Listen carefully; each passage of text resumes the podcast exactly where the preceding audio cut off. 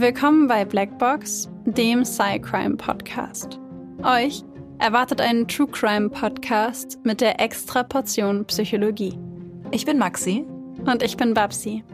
Und bei uns geht es um wahre Kriminalfälle und die psychologischen Hintergründe davon. Als studierte Psychologinnen schauen wir uns an, warum psychisch kranke Straftäter tun, was sie tun und was die psychologischen Hintergründe sind, die dahinter stehen.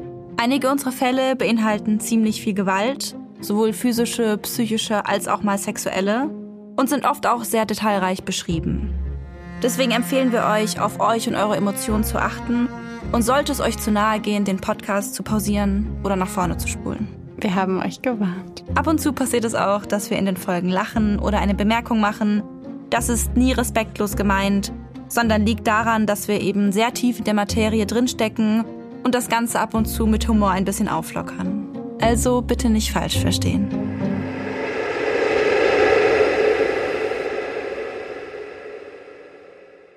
Babsi, heute will ich dir, glaube ich, nicht von Netflix erzählen, sondern von einem Buch, was ich gelesen habe. Das, das, das lässt mich hoffen. Was soll das jetzt hier heißen? Das kannst du interpretieren, wie du möchtest. Ich lasse das einfach mal so im Raum stehen und wirken. Okay, ich dachte eigentlich, Netflix wäre anerkannter, weil auf Netflix läuft wenig Trash. ja, aber du pickst dir da halt immer den Trash raus. Nicht nur. Auch, aber nicht nur. Der richtige Trash ist auf RTL Plus. Ja, gut, du musst es wissen, ne? Also, okay. Ich weiß es. Das, das glaube ich dir sofort, aber jetzt erzähl mir von dem ja, Buch. Äh, gehen wir wieder, ähm, nehmen wir wieder die Illusion auf, dass Max ihre Zeit nicht mit Trash verbringt, sondern mit Lesen. ähm, ich habe tatsächlich ein Buch gelesen. Äh, ich lese tatsächlich eigentlich sehr viel auch nicht so viel Anspruchsvolles, aber das Buch war, ich weiß nicht, kennst du Colleen Hoover? Tatsächlich nicht. Nee? Mm. Das könnte dir gefallen, die Bücher. Ähm, ich habe die entdeckt über mal wieder über TikTok. Ich bin ja ganz tief in BookTok verschwunden. Mhm. Und ähm, da werden immer, da werden eigentlich immer so die gleichen, die gleichen Bücher vorgestellt. Und irgendwann dachte ich mir, okay, Colleen Hoover wurde mir schon so oft vorgestellt, ich werde mir die jetzt, ich werde es jetzt lesen. Und dann habe ich dieses Buch gelesen. Es heißt Nur noch ein einziges Mal. Und in diesem Buch, jetzt Spoiler, falls ihr das Buch gerade im, im Bücherregal habt und gar nichts darüber wisst, dann springt jetzt bitte irgendwie 15 Sekunden vor. In diesem Buch geht es um häusliche Gewalt.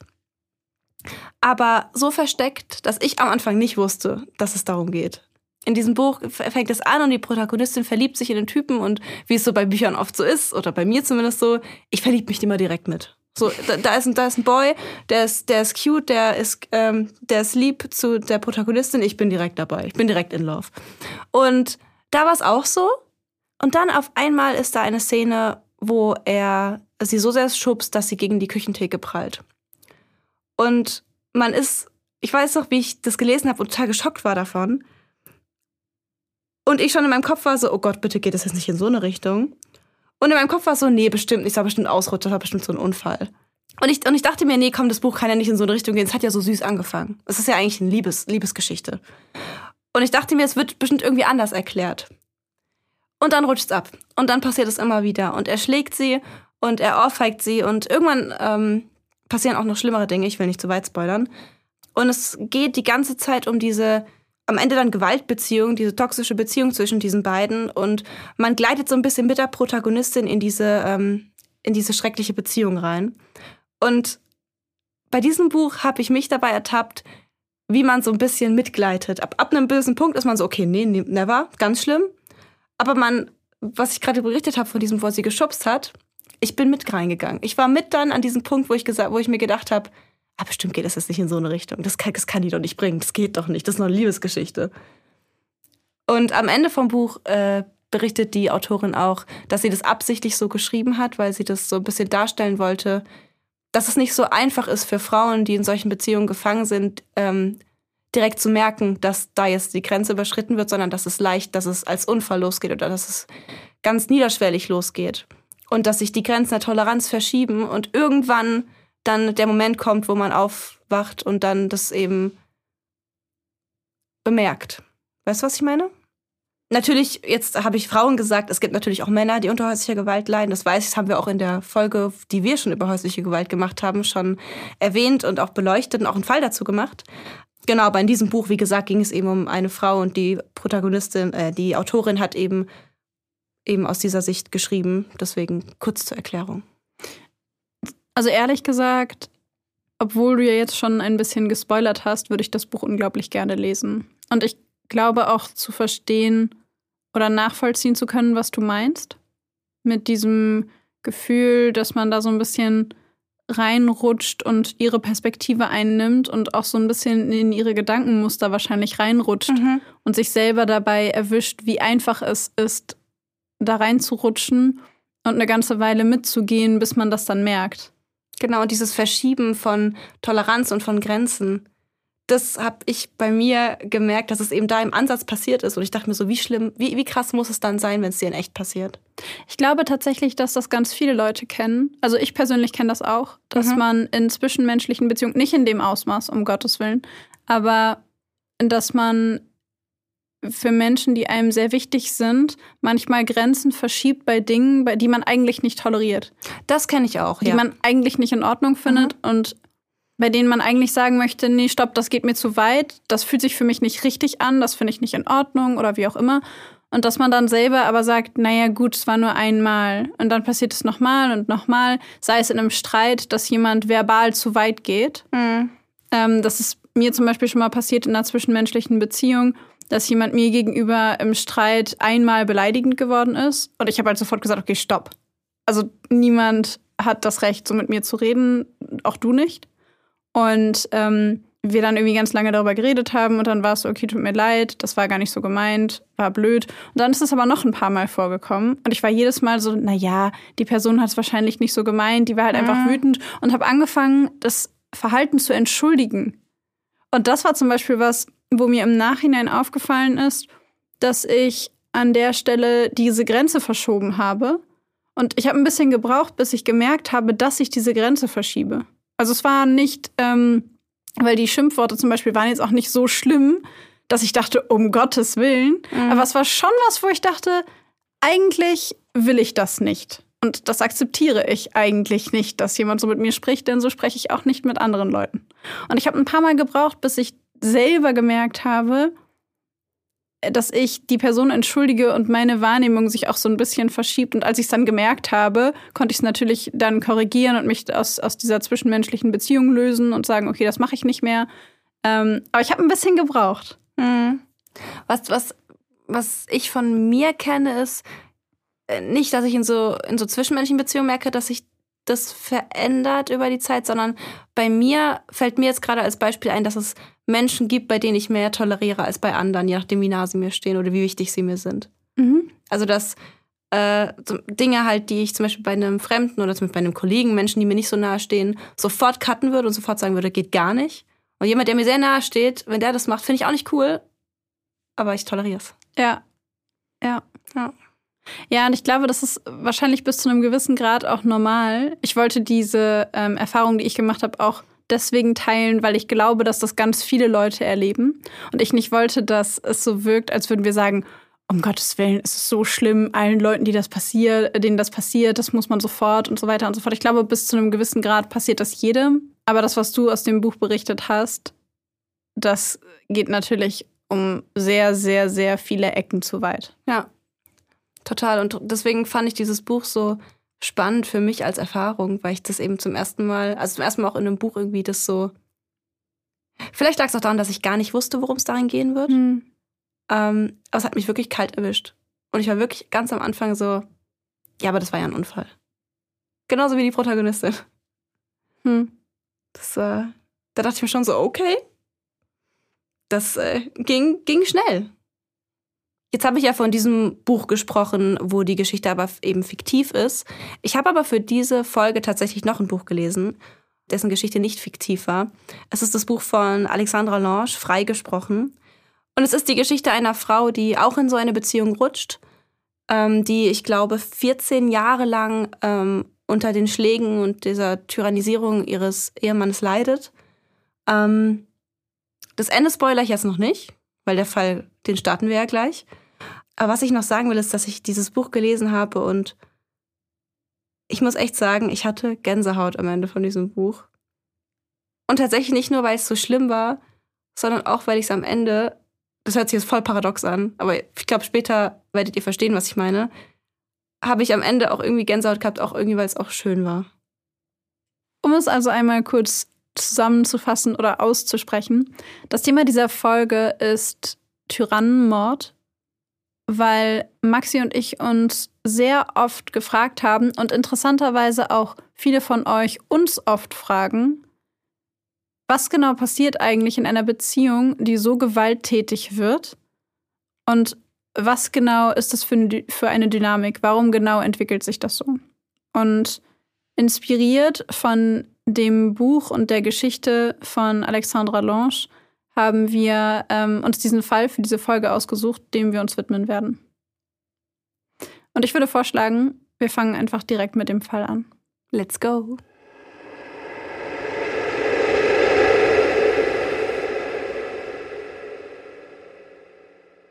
März 1997. Aniche, ein kleines Dorf in Frankreich. Alexandra Lange und ihre Freundin Aurélie verbringen den sonnigen Frühlingsnachmittag gemeinsam. Sie verbringen oft Zeit zusammen, plappern über die Schule, ihre Hobbys und über Jungs. Die beiden haben immer eine schöne Zeit. An diesem Tag haben sie so viel Spaß, dass sie die Zeit ganz vergessen. Als sie auf die Uhr sehen, ist es schon viel später als gedacht und so machen sich die Freundinnen schnell auf den Weg nach Hause. Wie so oft begleitet Aurélie Alexandra noch ein Stück weit nach Hause, damit die beiden Mädchen auf dem Weg noch weiter miteinander quatschen können. Auf dem Weg zu Alexandras Elternhaus treffen die beiden im Vorbeigehen auf einen Mann, den Aurélie zu kennen scheint. Kurz begrüßt sie ihn und die beiden unterhalten sich einen Moment, dann stellt Aurélie ihn als Marcellino vor. Marcellino ist deutlich älter als die beiden Mädchen. Mit seinen dunklen Haaren und den funkelnden Augen ist er auffallend gut aussehend. Insbesondere dieses leichte Lächeln, das der großgebaute Mann immer auf den Lippen trägt, macht Alexandra ganz weich in den Knien. Die Begegnung dauert nicht länger als fünf Minuten, doch in diesen fünf Minuten ist es um die junge Frau geschehen.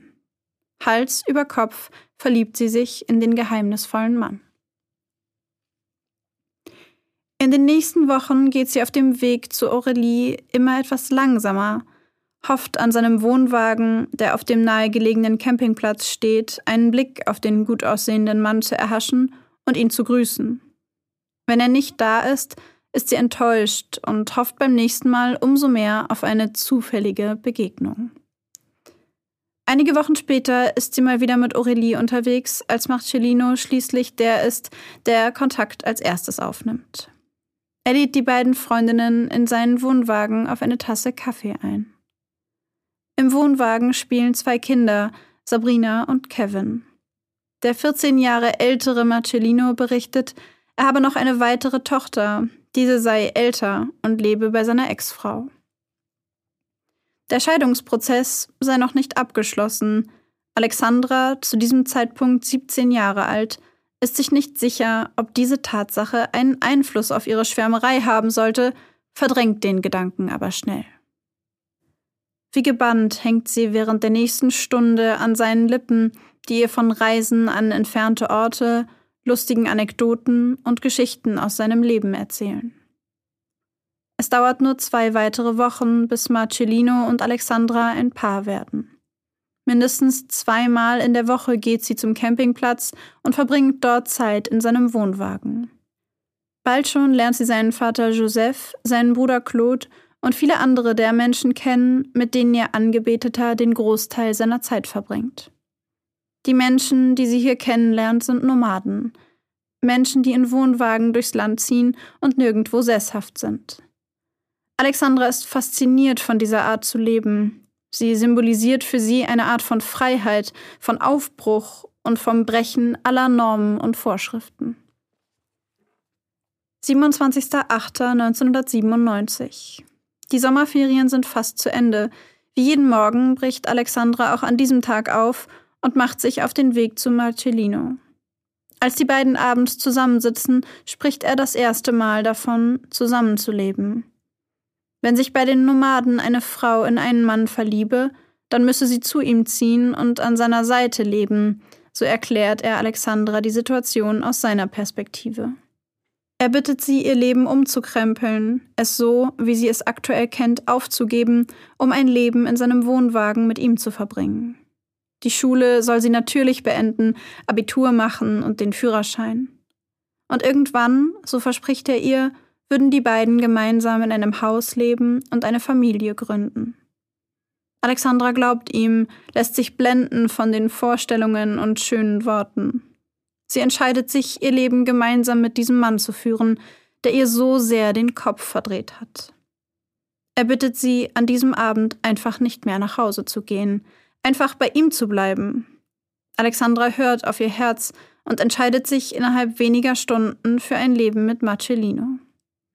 Sie ruft ihre Mutter an, und als diese abnimmt, sprudeln die Worte nur so aus Alexandras Mund. Ich werde zum Schlafen nicht nach Hause kommen, weil ich jemanden kennengelernt habe. Ich werde mit ihm zusammenleben.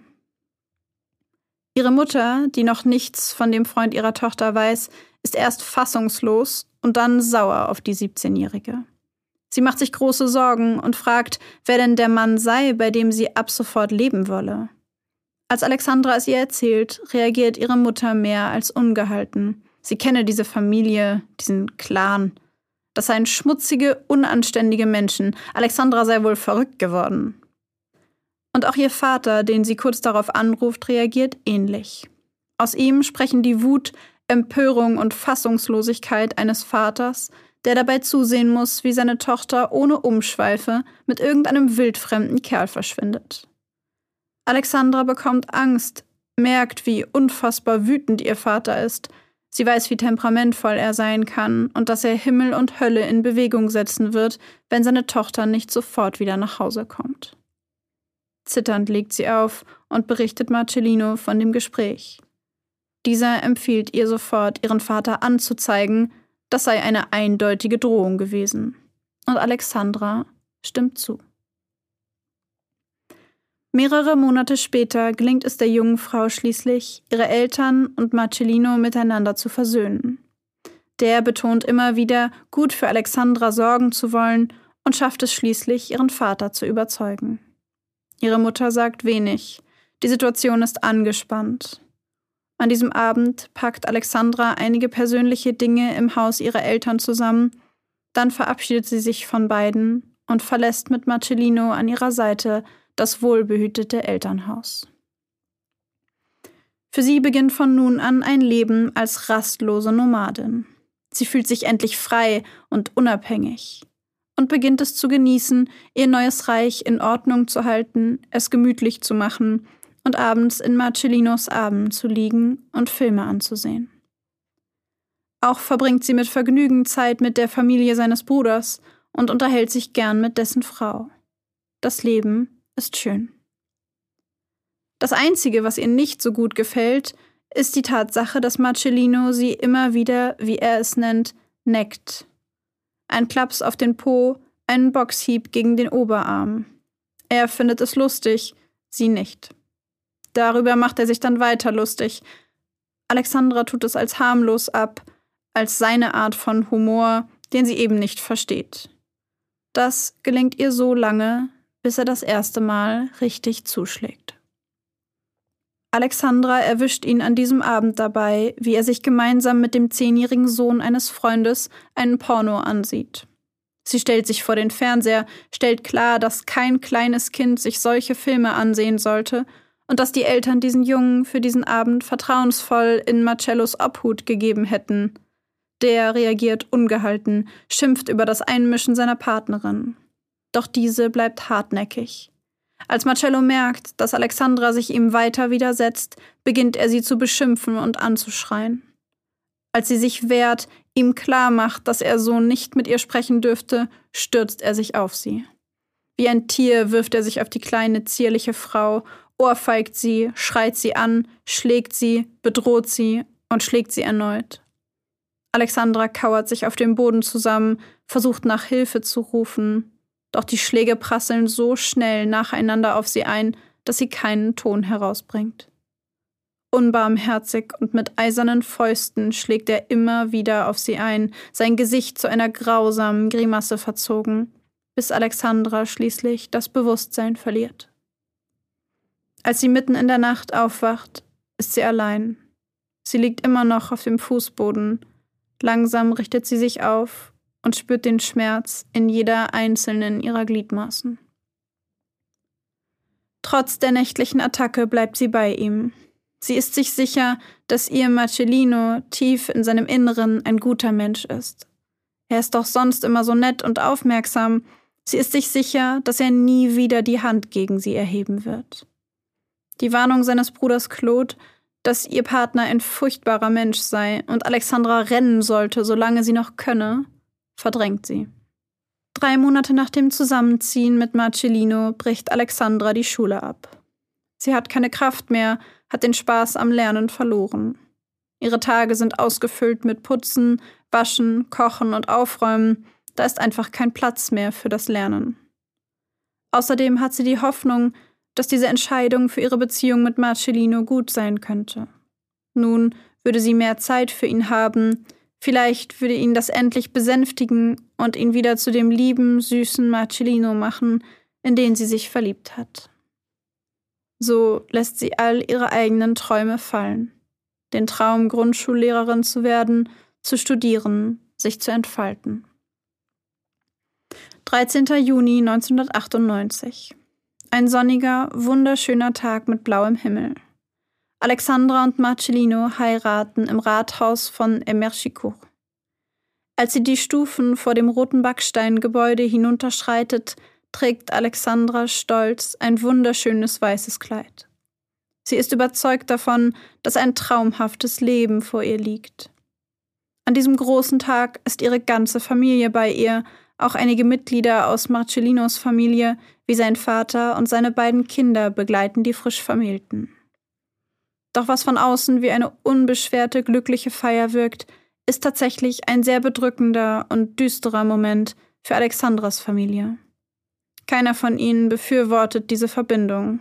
Niemand ist von dem frisch gebackenen Ehemann angetan.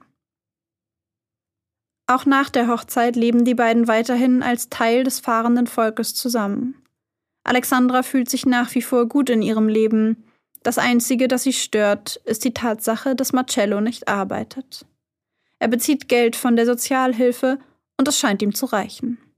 Auch Alexandra kann dem Haushalt etwas Geld zusteuern, Ihre Mutter steckt ihr immer wieder etwas zu. Mit der Zeit kristallisiert sich mehr und mehr heraus, dass das Einzige, was Marcello motiviert, überhaupt noch vom Sofa aufzustehen, fixe Geschäftsideen sind. Geschäftsideen, von denen er sicher ist, dass sie ihm das große Geld einbringen werden. So fängt er eines Morgens an, Baumwollschlüpfer an einem nahegelegenen Markt zu verkaufen, Wenige Wochen später versucht er auf dem Jahrmarkt mit Süßigkeiten Geld zu verdienen. Gerne würde Alexandra auch einer Arbeit nachgehen, doch das hört ihr Ehemann gar nicht gern. Das sei nicht gern gesehen, ist seine schlichte, endgültige Antwort. Die Frau bleibe bei dem fahrenden Volk zu Hause, sie kümmere sich um den Haushalt, die Mahlzeiten und die Kinder. Wenn sie arbeitet, dann nur an der Seite ihres Mannes. Aus der zu Beginn noch bestehenden rosaroten Brille dringt Alexandra immer mehr in die Realität vor. Eine Realität, in der ihr Marcellino beginnt, immer mehr zu trinken und seine Launen immer unberechenbarer werden. Eine Realität, in der Alexandra sich fragt, wie ein Mann gleichzeitig so lieb und so widerlich sein kann. Eine Realität, in der er sie immer wieder schlägt, sie erniedrigt und beleidigt, Bald schickt er sie los, um Alkohol im nächsten Supermarkt zu kaufen. Dass seine Frau kilometerlange Strecken laufen muss, nur um dafür zu sorgen, dass ihr Mann harten Alkohol zu trinken hat, interessiert ihn nicht. Aber auch Alexandra ist manchmal sogar froh, Alkohol zu holen, denn sie weiß, dass er dann bald einschlafen wird und sie Ruhe vor ihm hat. Das massive Alkoholproblem ihres Mannes bleibt jedoch auch dem Rest der Familie nicht verborgen. Marcellos Bruder Claude und sein Vater Joseph helfen Alexandra oft, fahren sie in die Supermärkte, anstatt sie so lange laufen zu lassen. Eines Tages sagt Joseph zu ihr, du solltest ihm keinen Alkohol besorgen. Und sie antwortet, wie soll ich das denn anstellen? Wenn ich ihm den Alkohol nicht besorge, schlägt er mich. Doch je mehr dieser Mann trinkt, desto unberechenbarer wird er.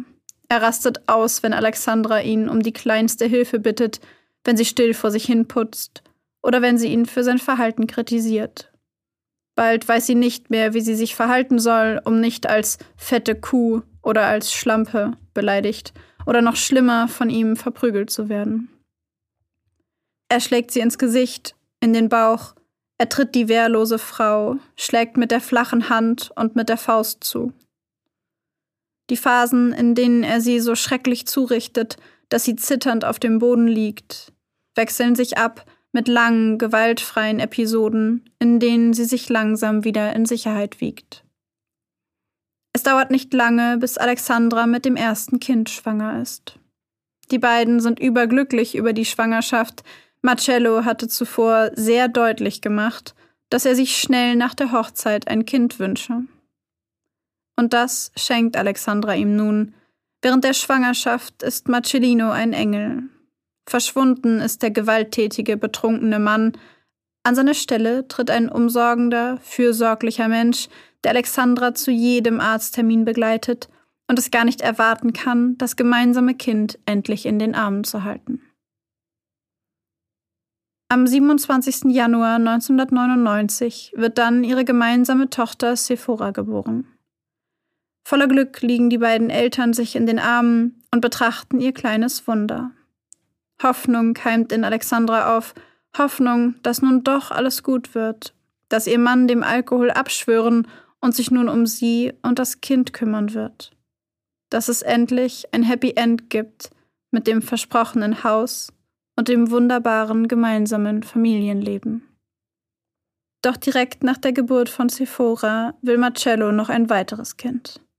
Alexandra ist sich nicht so sicher, schließlich ist sie noch sehr jung doch sie hat keine Wahl. Ihr Mann verbietet ihr zu verhüten. Nur ein Jahr nach der Geburt von Sephora ist Alexandra also wieder schwanger. Um für seine Familie zu sorgen, mietet Marcellino ein Haus in der Nähe der Wohnwagensiedlung. Es gehört seiner Tante und ist in einem jämmerlichen Zustand. Kein Bad, kein WC, keine Heizung. Er verspricht Alexandra, sich um alles zu kümmern, alles zu reparieren und ihr das Traumhaus zu bescheren, das er ihr einst versprochen hat. Am Ende ist es jedoch Alexandras Vater, der den Kamin repariert und dafür sorgt, dass seine schwangere Tochter es zumindest warm hat. Marcello hilft ihm nicht ein einziges Mal. Er schützt Rückenschmerzen vor und das so oft, dass selbst der Vater von Alexandra irgendwann keine Lust mehr hat, sich für die beiden abzurackern. Am 22.11.2000 wird dann Alexandras erster Sohn Josué geboren. Die Geburt vollbringt Alexandra alleine. Als sie in der Nacht durch starke Wehen wach wird und ihren Mann weckt, dreht der sich nur um und tut so, als würde er sie nicht hören. Als sie es endlich schafft, ihn wach zu rütteln, greift er nach dem Telefon und alarmiert die Feuerwehr. Diese soll seine schwangere Frau ins Krankenhaus bringen. Er selbst kommt nicht mit. Schließlich müsse jemand bei der kleinen Tochter Sephora bleiben. Erst am Mittag des nächsten Tages kommt er in das Krankenhaus und nimmt seinen neugeborenen Sohn so freudig in die Arme, als sei nichts gewesen. Kaum ist die kleine Familie wieder zu Hause, beginnt der Albtraum jedoch von vorn. Alexandra kümmert sich um die Kinder, Marcello sitzt vor dem Fernseher und trinkt. Manchmal, wenn die Energie ihn packt, rastet er aus und schlägt sie. Sie bemüht sich, dass das nicht vor den Augen der Kinder passiert. Als sein Vater Joseph ein Pflegefall wird, kümmert sich Alexandra rührend um ihren Schwiegervater, der ihr immer wieder heimlich Geld zusteckt. Irgendwann lässt sie sich offiziell als Hilfspflegerin für ihren Schwiegervater eintragen und erhält nun vom Staat ein kleines Gehalt. Ihrem Ehemann passt das allerdings gar nicht. Er freut sich zwar über das Geld, es gefällt ihm aber nicht, dass Alexandra so oft bei ihrem Schwiegervater ist. Wenn sie in seinen Augen mal wieder zu lange bei ihm war, schimpft er, sie würde ihre Arbeit nicht richtig beherrschen und unterstellt ihr, seinen Vater nicht zu pflegen, sondern anschaffen zu gehen. Doch als wären all die Schläge, all die Demütigungen und Wutanfälle nicht schon genug, misshandelt er Alexandra auch psychisch. So kauft er ihr eines Tages eine kleine, flauschige Ente, über die Alexandra sich unheimlich freut. Etwas Unterhaltung auf unserem kleinen Grundstück, denkt sie sich. Er aber kündigt an, die Ente essen zu wollen. Alexandra findet das eine schreckliche Idee und scheut sich auch nicht davor, ihm das zu sagen. Daraufhin wird das Thema für die nächsten Wochen totgeschwiegen, währenddessen bauen auch die Kinder eine Bindung zu dem Tier auf und freuen sich über das gemeinsame Haustier. Das Glück währt jedoch nur noch bis zu dem Moment, in dem er eines Tages, während Alexandra in der Küche den Abwasch macht und die Kinder spielen, die Ente packt und ihr mit einem glatten Schnitt den Kopf abtrennt. Alexandra und ihre Kinder müssen zusehen, wie ihre geliebte Ente getötet und abends in den Kochtopf geworfen wird. Als Sephora schließlich langsam anfängt zu sprechen, hört der Terror nicht auf. Anstatt seiner Tochter erste Sätze wie Winkt der Mama oder Mama ist da beizubringen, übt er mit ihr Die da, die ist widerlich, hau sie. Oder Auf die da brauchst du nicht zu hören, sie ist eine Hure. Die Situation für Alexandra wird immer schwerer zu ertragen. Dieser Mann hat ihr in den letzten Jahren so vieles genommen, hat ihr so vieles angetan. Eines hat er bisher jedoch nicht geschafft. Trotz seiner Bemühungen, seine Ehefrau von ihren Eltern zu isolieren, setzen diese sich immer wieder dafür ein, den Kontakt zu ihrer Tochter aufrechtzuerhalten oder wiederherzustellen. Als Alexandras Mutter nach wochenlanger Kontaktstille vor der Tür auftaucht, mit dem Willen, ihre Tochter und Enkel zu sehen, will er sie nicht reinlassen. Als sie versucht, sich an ihm vorbeizudrängen, schlägt er sie mit der Faust ins Gesicht. Sie schreit, droht ihn anzuzeigen, drückt sich doch an ihm vorbei, doch es entsteht ein Streit zwischen Alexandra und ihrer Mutter. Am Ende verlässt ihre Mutter wutentbrannt das Haus, um am nächsten Tag ihren Vater und ihren Bruder erneut vorbeizuschicken. Wutentbrannt hämmert Alexandras Vater gegen die Tür. Bevor Marcello die Tür öffnet, hebt er seine kleine Tochter Sephora hoch und hält sie wie ein menschliches Schutzschild vor sich. Er weiß genau, Alexandras Vater wird ihn niemals schlagen, wenn seine kleine, unschuldige Enkelin dazwischen steht. Alexandra kann Sephora in dem anschließenden Gerangel gerade noch an sich reißen, da geht ihr Vater auf diesen Mann los. Am 4.10.2002 wird dann Alexandras drittes Kind geboren. Wieder hat sie die Hoffnung, dass dieses Kind nun etwas in ihrem Leben ändern wird. Die kleine Sarai Bethany kommt zur Welt und Marcellino ist an ihrer Seite. Er durchtrennt die Nabelschnur und Alexandra verspürt wieder einen Anflug von Zuneigung, von Zärtlichkeit. Vielleicht ist er doch nicht so schrecklich. Vielleicht wird jetzt doch alles wieder gut. Einige Wochen nach der Geburt ihrer zweiten Tochter wird er wegen Alkohol am Steuer und Fahren ohne Fahrerlaubnis festgenommen. Sechs Monate verbringt er in Haft, dreimal besucht Alexandra ihn. Er gibt ihr die Schuld für seine Inhaftierung. In diesen sechs Monaten denkt sie zum ersten Mal an Flucht. Doch wo soll sie hin? Zu ihrem Vater? Ihrem Bruder? Dort wird er sie finden, das würde alle in Gefahr bringen. Sie wagt es nicht. Während er in Haft sitzt, verkauft Alexandra auf seinen Befehl hin das Haus und zieht mit der kleinen Familie wieder in einen Wohnwagen. Als ihr Ehemann entlassen wird und zurück nach Hause kommt, geht der Albtraum weiter.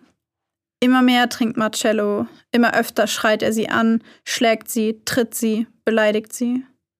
Auch Alexandra beleidigt ihn mittlerweile heftig hat sie doch so wenigstens das Gefühl, etwas von der Macht zurückzubekommen, die er ihr nimmt.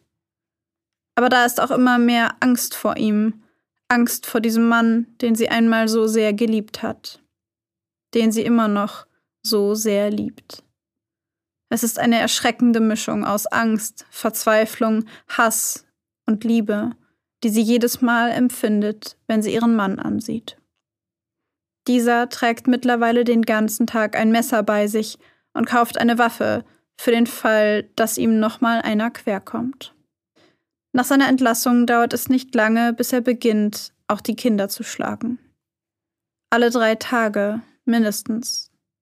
Aufgeplatzte Lippen, deutliche Handabdrücke auf ihren Wangen und ihrem Hinterteil. Josué wird mit dem Kopf gegen Möbelkanten geschlagen, wenn er nicht hört.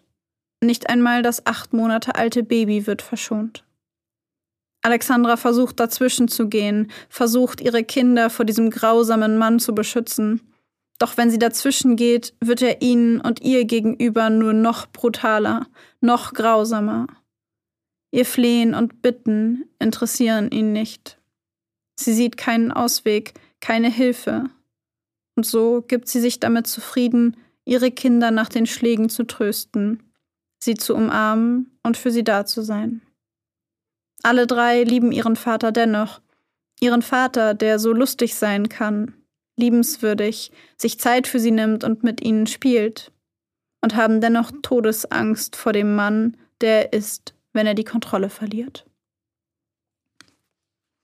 Je mehr er die Kinder schlägt, desto öfter denkt Alexandra darüber nach, zu fliehen. Doch immer, wenn sie kurz davor ist, schafft er es, ihr Hoffnungen zu machen. Verspricht ihr, dass es besser wird, verspricht ihr, eine glückliche Familie zu sein, sich um sie zu kümmern. Und jedes Mal wieder glaubt sie ihm.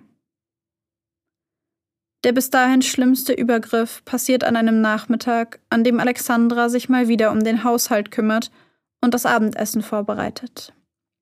Ihr Mann liegt, wie schon so häufig, voll betrunken auf dem Sofa und rührt nicht einen Finger. Wütend fährt sie ihn an, er solle sich gefälligst nützlich machen, sie könne diesen ständigen Alkoholkonsum nicht mehr ertragen.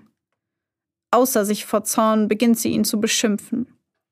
Es dauert nur einen kurzen Augenblick, da ist er schon auf den Beinen und steht direkt vor ihr. Seine Augen glitzern gefährlich. Mit einer Hand packt er sie am Hals und drückt zu. Schließlich beginnt er sie zu würgen. Als Alexandra beginnt zu schreien, drückt er fest dazu, um ihre Schreie zu ersticken, ihre Gegenwehr zu beenden. Mit voller Wucht schlägt er ihren Kopf gegen die Kühlschranktür, prügelt auf die am Boden liegende Frau ein tritt gegen ihren Brustkorb, gegen ihren Kopf, in ihren Bauch. Irgendwann liegt sie nur noch weinend und blutend auf dem Boden. Ihr Kopf dröhnt, in ihren Ohren rauscht das Blut und ihr Herz rast, als sich ihr Blick langsam verdunkelt und die junge Frau das Bewusstsein verliert.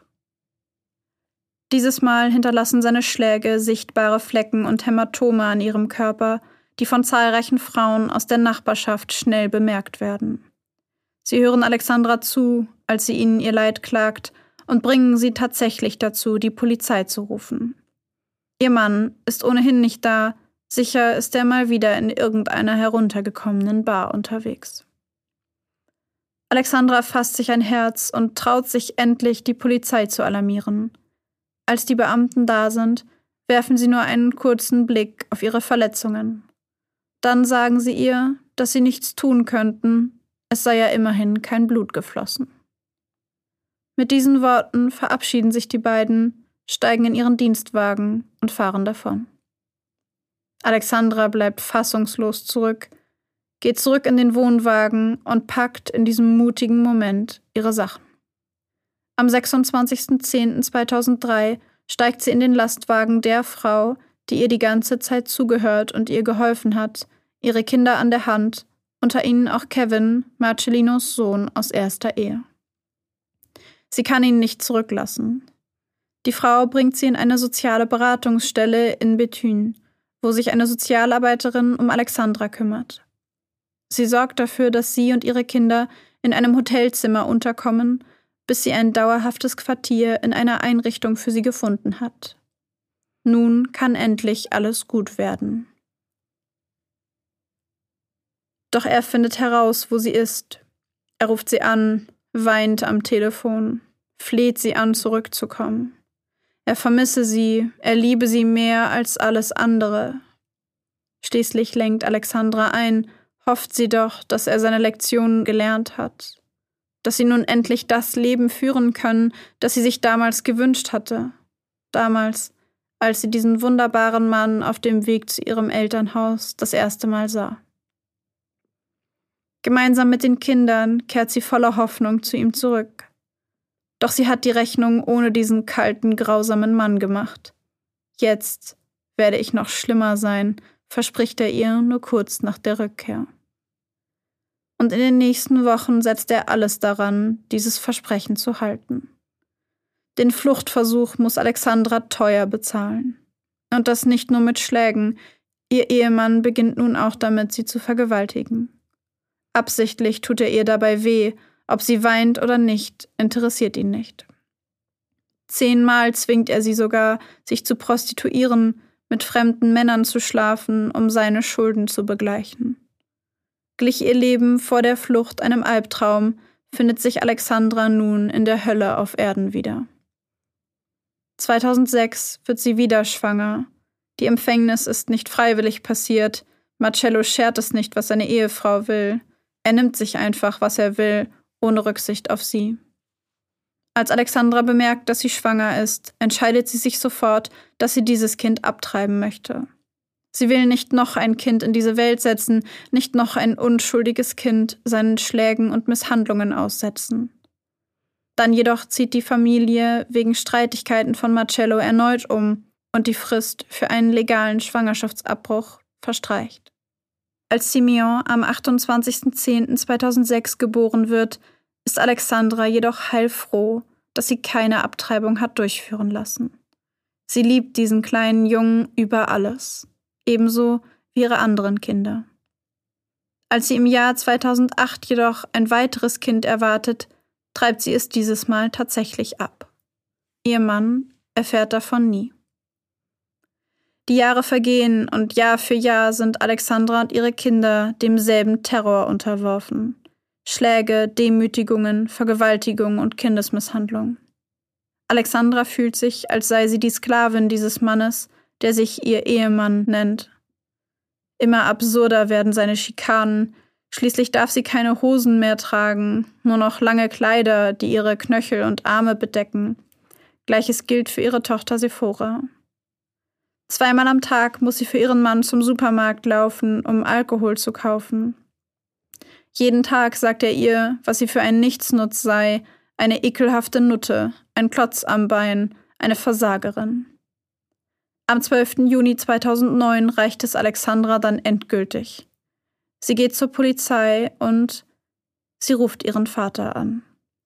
Unter Tränen bittet sie ihn um Hilfe. Und der lässt seine Tochter nicht eine Sekunde im Stich. Er reagiert sofort und nimmt die Organisation ihrer Flucht in seine eigene Hand. Er bezieht Freunde, Nachbarn von Alexandra und ihrem Mann und seine eigene Partnerin mit ein. Während einer der Nachbarn seinen Schwiegersohn an diesem Tag ablenken soll, sodass er nicht nach Hause kommt, soll Alexandra mit ihren Kindern fliehen. Ihr Vater will sie an einen Ort bringen, den dieser Mann nicht kennt und den er auch nicht ohne weiteres herausfinden kann. Doch es kommt nie zur Umsetzung dieses Plans. Am Morgen des 18. Juni kommt dieser Mann wieder einmal gereizt nach Hause. In dem Moment, in dem er durch die Tür tritt, dreht sich Alexandra vor Angst der Magen um. Siedend heiß fällt ihr ein, es ist kein Alkohol im Haus. Sie war an diesem Morgen noch nicht beim Supermarkt gewesen, um seine Flasche, die sie jeden Morgen zu Fuß im Supermarkt kaufen muss, zu besorgen. Schnell macht sie sich auf den Weg, um ihren Mann zu besänftigen und in der Hoffnung, der Alkohol würde ihn, wie so häufig, betäuben. Gegen Abend kommen dann Dominique und Fatima ins Haus, zwei Nachbarn, die Alexandra bei ihrem Fluchtplan helfen wollen. Sie besprechen die bevorstehende Taufe Alexandras jüngsten Sohnes Simeon. Fatima entschuldigt sich kurz und geht auf die Toilette, geht gemeinsam mit Sephora die Treppe nach oben. Plötzlich entsteht ein Streit zwischen dem Mädchen und der Nachbarin. Fatima scheint sich abfällig über die Sauberkeit der Toilette geäußert zu haben, woraufhin Sephora ihr wohl gesagt habe, wenn es ihr nicht passe, solle sie doch bei sich zu Hause gehen. Als er den Streit hört, springt er auf. Bevor Alexandra ihn aufhalten kann, rast er auf die Treppe zu, wo er direkt von Fatima abgefangen wird. Sie spielt den Streit mit dem Mädchen herunter, beteuert, dass das alles gar nicht schlimm sei. Sie weiß, welche Strafe Sephora blüht, wenn sie nicht umgehend dafür sorgt, dass er sich beruhigt. Doch er beruhigt sich nicht, und die Nachbarn beschließen, ihren Besuch sofort zu beenden. Kurz darauf ruft Fatima an. Er nimmt das Telefon ab. Es ist offensichtlich, dass sie eigentlich mit Alexandra sprechen will, doch er löchert sie mit Fragen zu der soeben geschehenen Situation. Nach einem kurzen Gespräch reicht er Alexandra das Telefon und geht mit schnellen, großen Schritten auf das Zimmer seiner Tochter zu. Alexandra hört ihn schreien. Was hast du zu ihr gesagt? Du kleine Hure, du dumme Kuh, geh doch auf den Strich. Nun gesellen sich auch die Schreie ihrer kleinen Tochter dazu, die versucht, sich zu verteidigen, sich zu erklären. Dann ertönt plötzlich ein schallendes Klatschen und Stille. Alexandra erstarrt, das Telefon immer noch in der Hand. Dann hört sie das leise Schluchzen ihrer Tochter. Ein Schluchzen, das sie sehr gut kennt. Ein Schluchzen, das davon zeugt, dass keine Kraft mehr da ist, sich gegen den eigenen Vater zu wehren. Sobald er das Zimmer verlässt, stürzt Alexandra hinein und drückt ihre wimmernde Tochter an sich. Als Sephora sich beruhigt hat, geht Alexandra wieder in den Wohnbereich. Sie fragt den Mann, wieso er die Kleine geschlagen habe. Sein Blick verrät ihr, dass sie besser nicht weiter nachfragt. Stattdessen schickt er sie erneut zum Supermarkt, um ihm, obwohl er bereits betrunken ist, Alkohol zu besorgen. Als sie wieder zurückkommt, beginnt er sofort, sich weiter zu betrinken, und Alexandra isst gemeinsam mit den Kindern zu Abend. Nach dem Essen beginnt der Mann wieder, sie zu beschimpfen. Alexandra, die das schon kennt, ignoriert ihn so gut sie kann und bringt die Kinder ins Bett. Um 22.30 Uhr wird Sephora, die Alexandra mit einer Schmerztablette und einem kalten Kopfwickel ins Bett gelegt hat, wach und kommt die Treppen hinunter. Sie möchte Trost, möchte, dass ihre Mama sie umarmt, sie lieb hat und ihr Wärme und Nähe spendet. Als Alexandra es geschafft hat, ihre Tochter wieder ins Bett zu bringen, kümmert sie sich weiter um den Haushalt. Um zwei Uhr nachts erwacht schließlich ihr Ehemann aus seinem betrunkenen Schlaf. Alexander spricht ihn sofort an. Ich muss dir etwas sagen, wir müssen miteinander reden.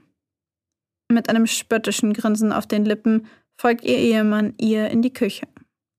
Sie möchte ihm sagen, dass sie und die Kinder nicht mehr bei ihm sein wollen, dass sie ihn nicht mehr ertragen. Doch sie traut sich nicht. Ihr Herz schlägt ihr bis zum Hals. Sie bringt es einfach nicht über die Lippen. Die Angst ist zu groß. Stattdessen fragt sie ihn, ob er schwul sei.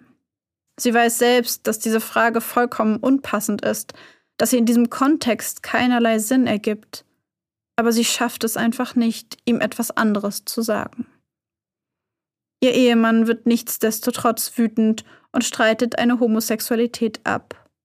Doch Alexandra gibt dieses Mal nicht einfach nach, sie bohrt weiter, bleibt hartnäckig und schafft es schließlich, die Dinge zu sagen, die ihr schon so lange auf der Zunge liegen.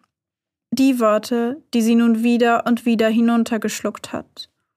Dass sie die Scheidung will, dass sie ihn anzeigen wird wegen der Misshandlungen, die er ihr und den Kindern zufügt, dass es vorbei ist. Er sieht sie an. In seinen Augen sieht sie es wieder, dieses gefährliche Glitzern. Einem Tier gleich explodiert seine Wut. Rasend vor unbändigem Zorn wirft er sich auf sie. Eine Ohrfeige nach der anderen trifft ihr schmales Gesicht, eine Hand umklammert ihren Hals und drückt zu. Alexandra bekommt keine Luft mehr. Sein Griff lockert sich nicht. Sie kann nicht atmen. Er schlägt ihr ins Gesicht wieder und wieder. Alexandra taumelt nach rechts, sucht fieberhaft nach irgendetwas, das ihr helfen wird. Sie spürt, wie ihre Knie weich werden, wie ihre Kräfte schwinden. Sie bekommt keine Luft. Immer fester drückt sich die riesige Hand um ihren Hals. Da fällt ihr Blick auf ein Messer, das auf dem Tresen neben ihr liegt. Sie greift danach, während ihr bereits schwindelig wird, ihre Beine immer mehr an Kraft verlieren. Im nächsten Moment spürt sie den Griff des Messers in ihrer Hand, spürt, wie ihre Finger sich darum schließen. Schnell zieht sie das Messer zu sich, hebt den Arm und sticht zu. stößt das Messer mit aller Kraft, die sie aufbringen kann, auf Kopfhöhe in den Körper ihres Mannes. Sofort merkt sie, wie sich seine Hand um ihre Kehle lockert. Dann bricht der riesige Mann zusammen. Reglos liegt er zu ihren Füßen auf dem Boden, während sich eine riesige, dunkelrote Blutlache um seinen Kopf herum ausbreitet. Ihr Ehemann, der Vater ihrer Kinder, er ist tot. 4.25 Uhr. Vor der Tür hört Alexandra, wie ihr Vater seine Autotür zuschlägt. Alle ihre Kinder sind wach. Sie konnte nicht verhindern, dass Kevin und sein Freund Marcello tot auf dem Boden finden. Als Alexandras Vater das Haus stürmt, ahnt er das Schlimmste. Er erwartet, seine Tochter in einem schrecklichen Zustand vorzufinden, doch das, was er dann erblickt, ist das Letzte, was er erwartet. Seine Tochter steht vor ihm, mit Blut bespritzt. In einer Hand hält sie das Messer, mit der anderen zeigt sie auf die Küche. Vollkommen entsetzt fragt ihr Vater sie nur, was hast du getan? Sofort telefoniert er herum, immer mehr Leute betreten das Haus. Alexandras Schwester sitzt schließlich neben ihr, umarmt sie, tröstet sie. Immer wieder beteuert Alexandra, aus Notwehr gehandelt und um ihr Leben gefürchtet zu haben. Auch die Polizei wird verständigt. Bevor die jedoch da ist, geht Alexandra mit ihrer Schwester noch einmal rein. Sie will sich umziehen und sie möchte sich von ihren Kindern verabschieden, denn sie weiß, dass sie die wohl einige Zeit nicht mehr sehen wird. Der kleine Simeon, der noch ein Baby ist, schläft trotz all des Tumults selig weiter. Sie weckt ihn nicht auf, sondern drückt ihm nur einen langen, innigen Kuss auf die Stirn. Als die Polizei schließlich ankommt, spulen sie ihre Routinefragen ab. In ihren Augen sieht Alexandra Mitgefühl. Sie versuchen, die aufgewühlte Frau zu beruhigen. Als sie ihr Handschellen anlegen, entschuldigen sie sich bei ihr. Sie erklären, dass sie dies nach Vorschrift tun müssten. Dann fahren sie mit ihr gemeinsam zur Polizeiwache. Nach einem sehr langen Verhör auf der Polizeistation wird Alexandra in Untersuchungshaft genommen. Auf dem Weg zum Gefängnis bemerkt sie, dass sie trotz des bevorstehenden Gefängnisaufenthaltes nicht verzweifelt ist. Nein, sie fühlt sich befreit, hat das Gefühl, endlich wieder atmen zu können. Beinahe freut sie sich auf die ruhigen Stunden in der Gefängniszelle. Dort wird sie sicherlich niemand schlagen, beleidigen oder vergewaltigen. Trotzdem weint sie sich an diesem Abend in den Schlaf. In den folgenden 16 Monaten lebt Alexandra sich im Gefängnisalltag ein.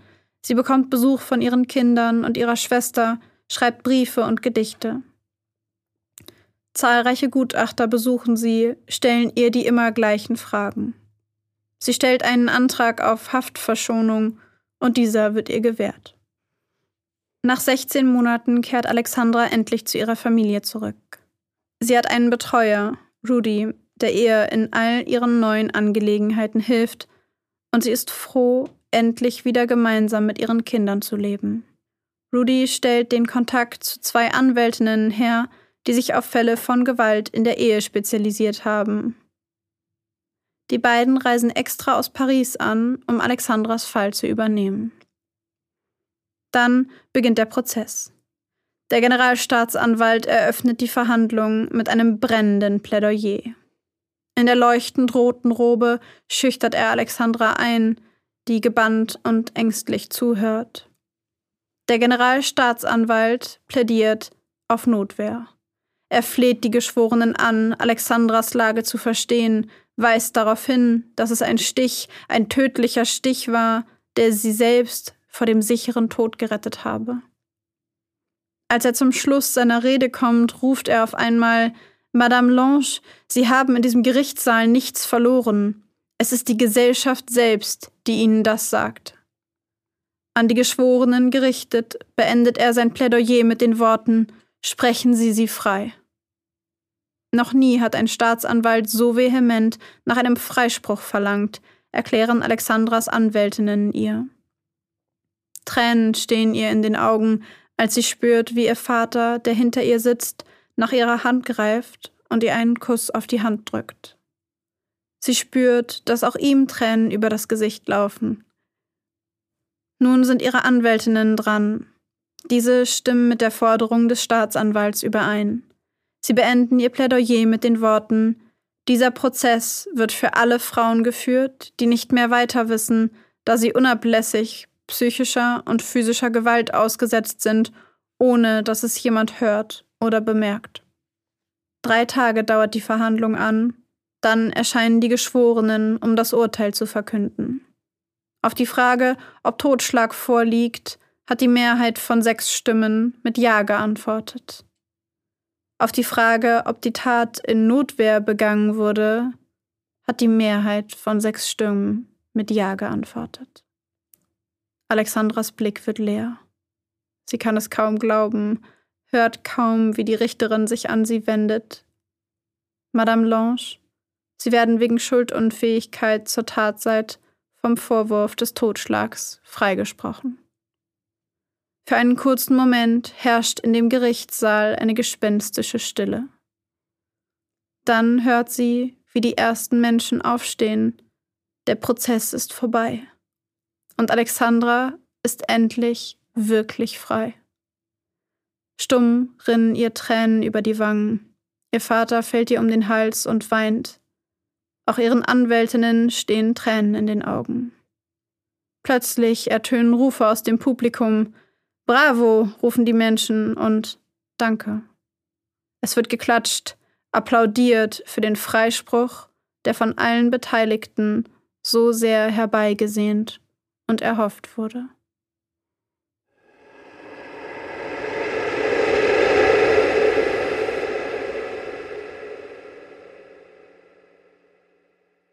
Ich weiß nicht, kann man verstehen, dass ich bei dem Fall am Ende eine Gänsehaut bekommen habe? Und weil es auch so schön irgendwo ist, so schrecklich und schön auch irgendwie? Ich hatte beim Vorlesen zwischendurch das Gefühl, ich habe so ein bisschen Pipi in den Augen. Mm. Also ja, ich kann es verstehen. Ich kann es verstehen. Ich finde, das ist eine, ein, ein furchtbarer Fall. Ich, mir hat sich der Magen umgedreht. Ja. Mehrfach. Und auf der anderen Seite ist das Ende so erleichternd. Irgendwie. Es Ja. ist so bittersweet. Ja. Ja, irgendwie, also ich habe ja dieses Buch gelesen und ich habe oh, ich habe so viel Wut gehabt teilweise in mir. Ich, ich war wirklich ich habe ja mein Problem mit solchen Fällen, muss ich sagen. Ich werde da schnell wütend. Ähm, und dann auch nicht mehr ganz objektiv. Da muss ich mich immer wieder dran erinnern. Ähm, und bei dem Buch war es auch so. Und am Ende, als es dann. Weil ich, also, wie soll ich das sagen? Es ist so schrecklich, was ihr passiert ist. Und auch der Tod ihres Mannes war schrecklich. Und trotzdem sitzt sie dann vor Gericht und dann sind trotzdem alle da irgendwie für sie da und, und stehen irgendwie hinter ihr. Und es ist so symbolisch für all die Frauen, die darunter leiden, was sie durchgemacht hat. Und da habe ich einfach, ich saß da und war so, da kommt Pipi in die Augen.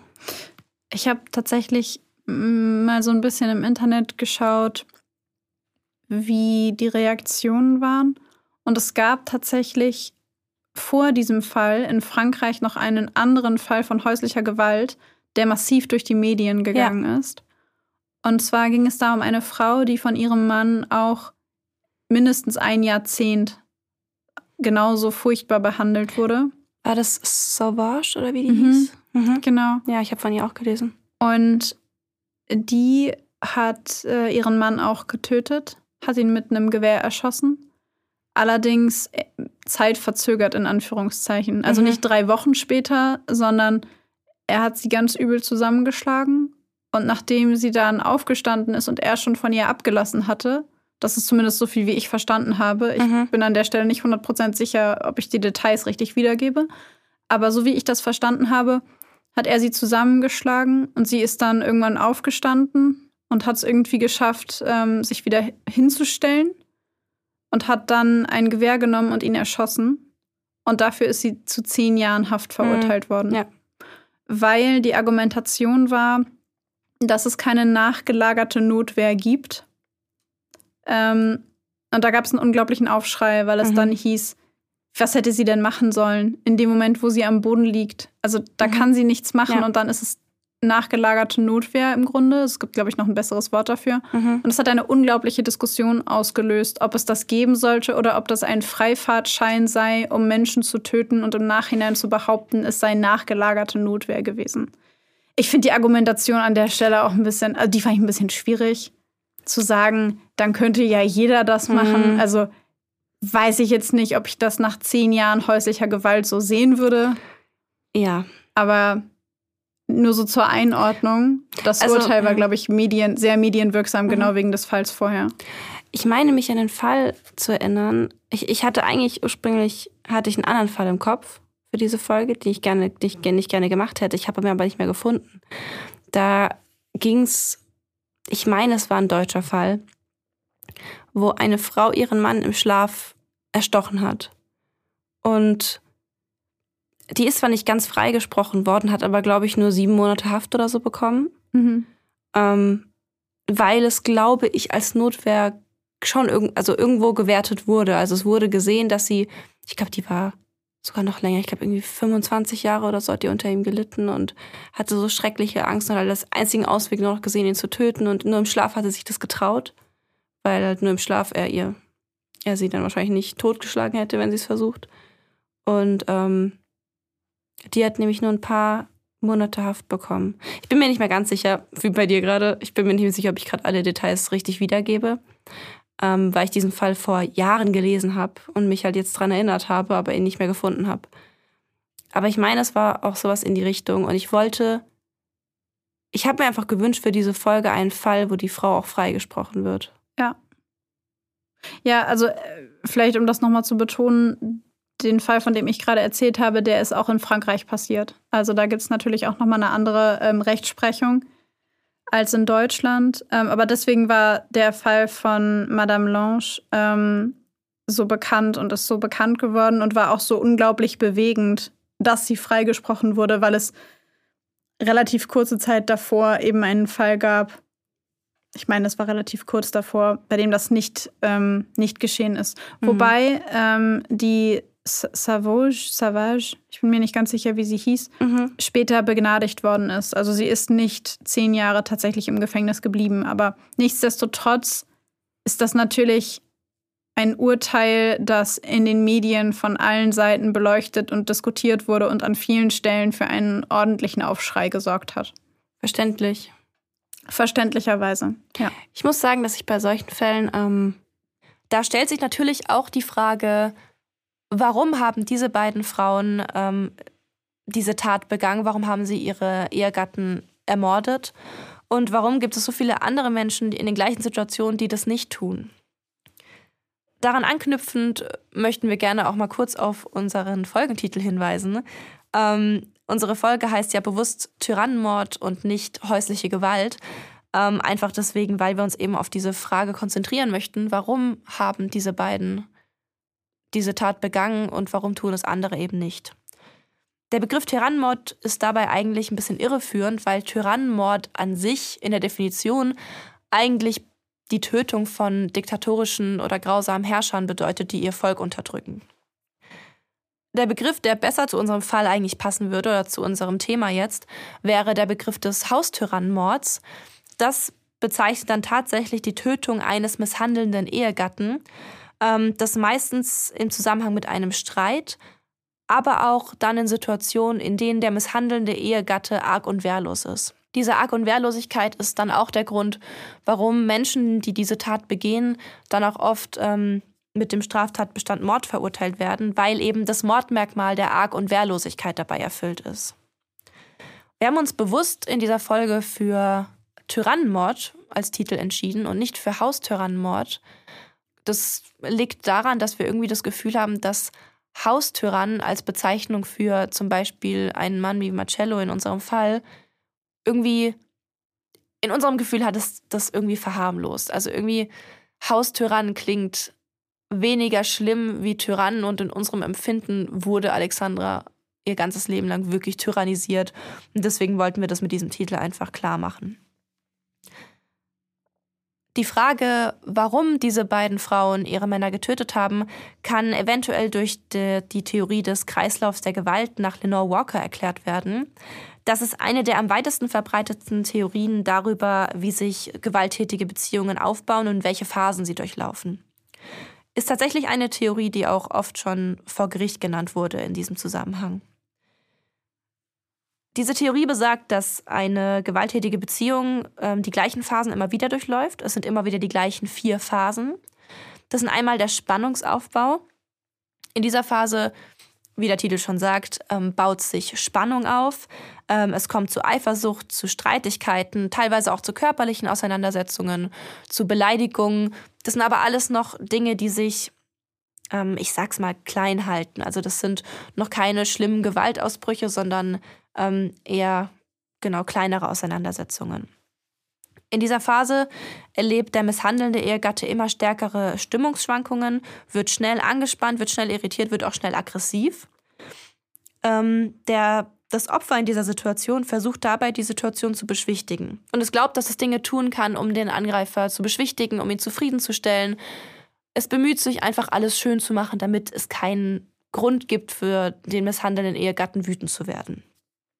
Diese Passivität hat eben leider aber den gegenteiligen Nachteil, nämlich den, dass ähm, der misshandelnde Ehegatte seine Gefühle noch weniger kontrolliert oder kontrollieren kann. Ähm, die Stimmungsschwankungen werden stärker, die Aggressivität wird, wird schlimmer ähm, und die Hoffnung, dass er seine Gefühle besser kontrollieren kann, ähm, wird enttäuscht und er macht einfach immer schlimmer weiter.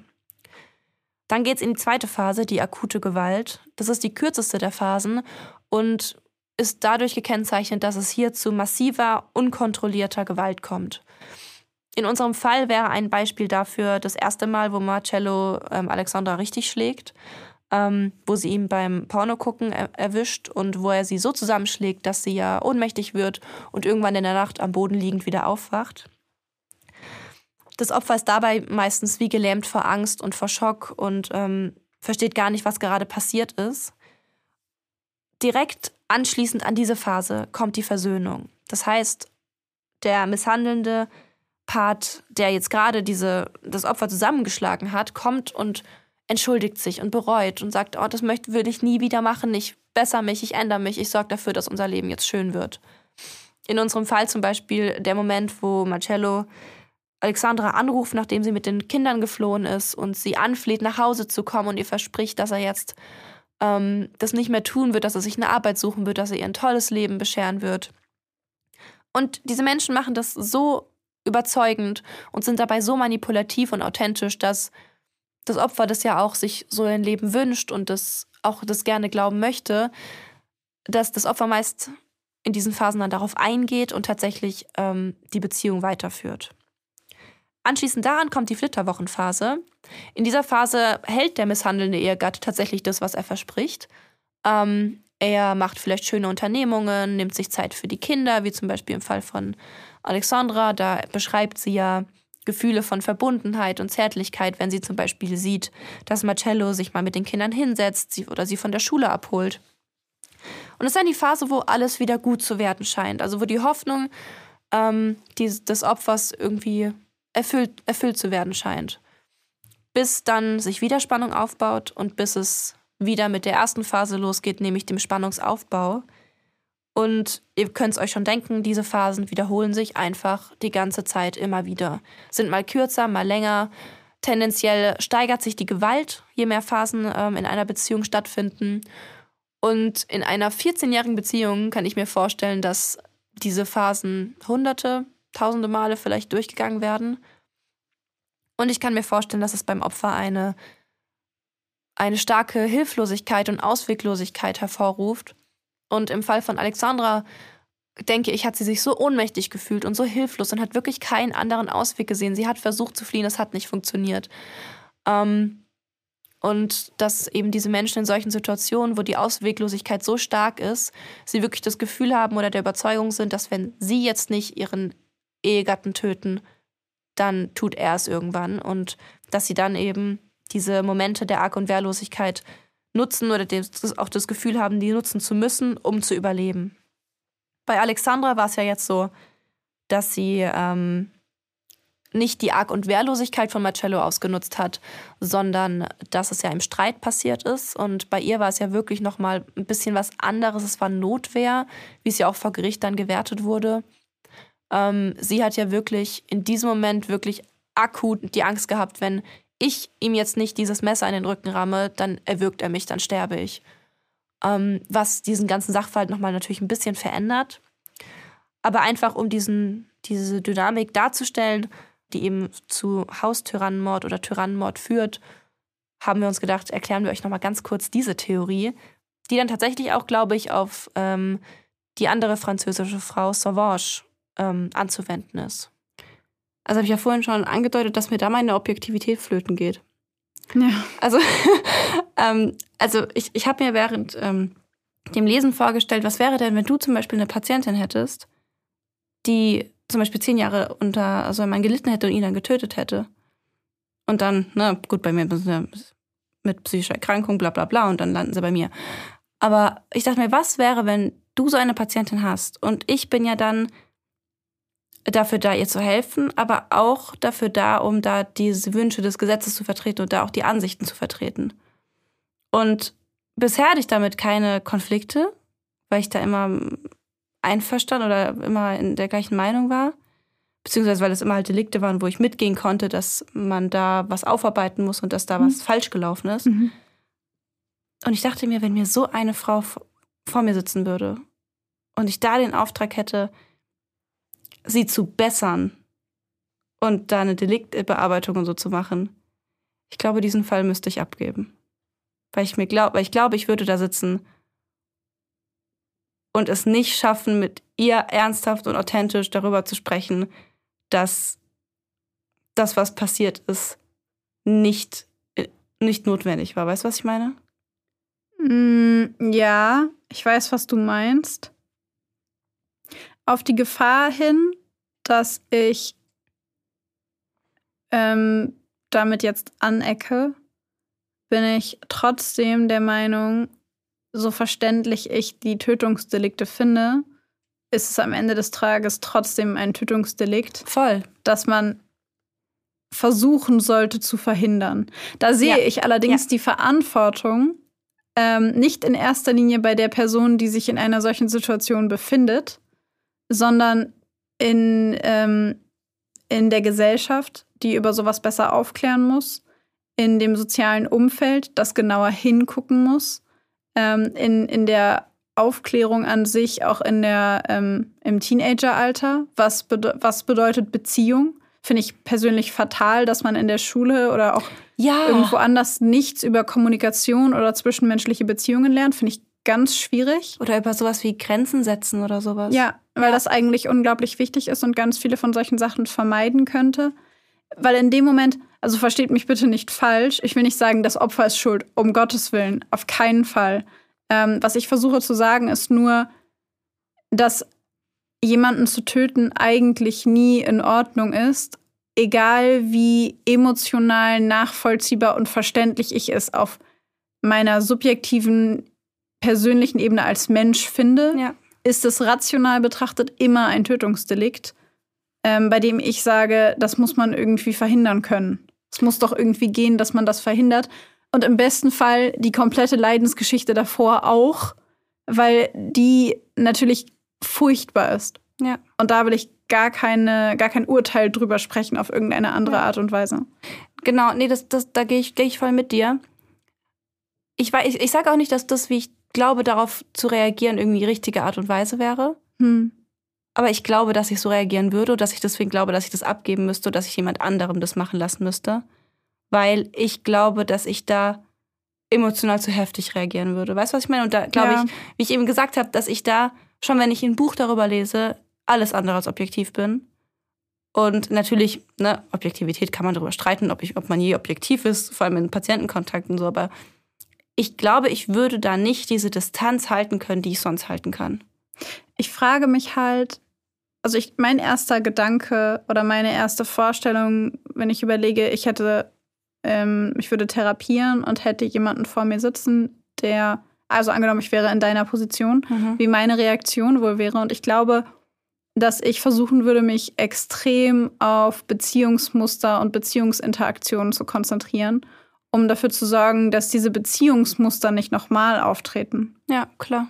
Aber Objektivität im Sinne von, ich erkläre Ihnen jetzt mal, warum Sie das nicht tun durften, würde sich für mich irgendwie falsch anfühlen, weil ich denke, auf rationaler Ebene Ja. wissen wir beide, warum du das nicht ta- tun darfst, weil laut Gesetz ist das ein Tötungsdelikt. Mhm. Ähm, aber auf emotionaler Ebene würde es mir, glaube ich, schwer fallen, gute Argumente dafür zu finden, die für das Opfer dieses Tötungsdeliktes sprechen. Genau das meine ich. Okay, dann habe ich es richtig Ja. verstanden, weil dann sind wir auf der gleichen Seite. Ja. ja okay, Und verstehe. deswegen glaube ich, dass ich diesen, dass ich so eine Patientin nicht annehmen könnte. Und das ist ja auch vollkommen in Ordnung. Es Ja. gibt Fälle oder Geschichten oder so, mit denen man manchmal nicht kann. Und es ist dann auch vollkommen in Ordnung. Und ich finde es halt dann wichtig, irgendwie zu sagen, okay, dann kann ich das jetzt nicht, dann muss das jemand machen, der sich das zutraut. super wichtig, Ja. super wichtig, da selber reflektiert zu sein und ehrlich zu sein mit sowas. Ja. Ja, und ich glaube, das würde nicht gehen. Aber unabhängig davon, ob wir uns sowas im therapeutischen Kontext zutrauen würden oder nicht, wie ist denn dein sonstiger Eindruck so? Oder wie waren so deine Gedanken beim, beim Lesen von dem Fall? Also ich muss gestehen, dass ich ich reagiere immer total empfindlich auf Familienzerwürfnisse, also die dann in so sehr brutalen Fällen auftreten, wo jemand isoliert wird und dann ganz alleine ist und die Familie irgendwie alles tut. Wir hatten schon ein paar von solchen Fällen. Ja. Und es berührt mich jedes Mal emotional sehr, wenn man die Familie so verzweifeln sieht bei dem Versuch, jemandem vor etwas zu schützen, der sich partout nicht schützen lässt. Wie der Papa. Ja. Und ähm, mir sind so ein paar Sachen sehr stark im Kopf geblieben. Und zwar zum einen ähm, meine emotionale Reaktion darauf, wie die Eltern reagieren, als sie sagt, mit dem und dem will sie jetzt zusammenleben. Mhm. Dass sie sehr wütend waren und laut geworden sind. Und da dachte ich mir, nein, nein, nein, nein, nein. Redet mit ihr darüber und sagt, hey, okay, ich verstehe, dass du da Ge Gefühle für diese Person hast. Magst du ihn uns mal vorstellen? Das ist ein sehr, sehr schneller Schritt. Wollen wir darüber mal sprechen? Vor- und Nachteile? Hast du da und darüber nachgedacht? Und irgendwie in so ein Gespräch zu kommen, vielleicht bin ich da auch zu leichtgläubig oder blauäugig oder naiv zu denken, man könnte in der Situation mit jemandem darüber sprechen. Aber da dachte ich mir so, nein, nicht emotional werden, nicht jetzt irgendwie eine Distanz zwischen euch bringen und dem anderen irgendwie die Möglichkeit geben, schlecht über die Eltern zu reden oder sowas. Und das war so, also nicht, dass ich den Eltern einen Vorwurf machen will, aber das Ja. war meine, das war eine der Sachen, die mir in, im Kopf geblieben sind. Das zweite, was ich, ähm, was mich extrem erinnert hat an das Buch, auch von dem du erzählt hast, war das erste Mal, dass, also beziehungsweise die Male, wo er sie so ein bisschen boxt und Mhm. ihr so einen Klaps auf den Po gibt und sowas. Das sind ja so Sachen, so Neckereien zwischen Paaren, die ich immer ganz, also die man ja, ich habe die früher auch ein paar Mal in meinem Freundschaftsumfeld gesehen, dass es so Verhaltensweisen zwischen Paaren gab, wo der eine gesagt hat, das finde ich nicht witzig, hör auf damit. Und der andere hat das nicht ernst genommen. Und da war ich jedes, jedes Mal schon immer so, mm, Schwierig. das, mm, ich, ah, ist- also irgendwie hat sich, das hat in mir so ein unangenehmes Gefühl ausgelöst, weil Mhm. ich dachte, das fühlt sich für mich von außen zuguckend nicht gut an, ohne da jetzt Beziehungen von irgendjemandem beurteilen zu wollen. Aber das hat mich in dem Moment so sehr daran erinnert, weil ich dachte, wenn jemand sagt, ich mag das nicht und ich finde das nicht witzig, dann sollte man das lassen. Ganz einfach. Selbst Mhm. wenn man selber es witzig findet. Punkt. Ja, Und das fand ich damals schon immer unangenehm, als Außenstehende dazu zu gucken. Das dritte, wo ich eine krasse, also ich mache gerade so eine Checkliste quasi von emotionalen Reaktionen. Das dritte, worauf ich heftig reagiert habe, emotional, war der erste emotionale Ausbruch, den er gezeigt hat, weil der so heftig war, dass er sie direkt bewusstlos geschlagen hat und sie bis nachts einfach da alleine auf dem Boden lag.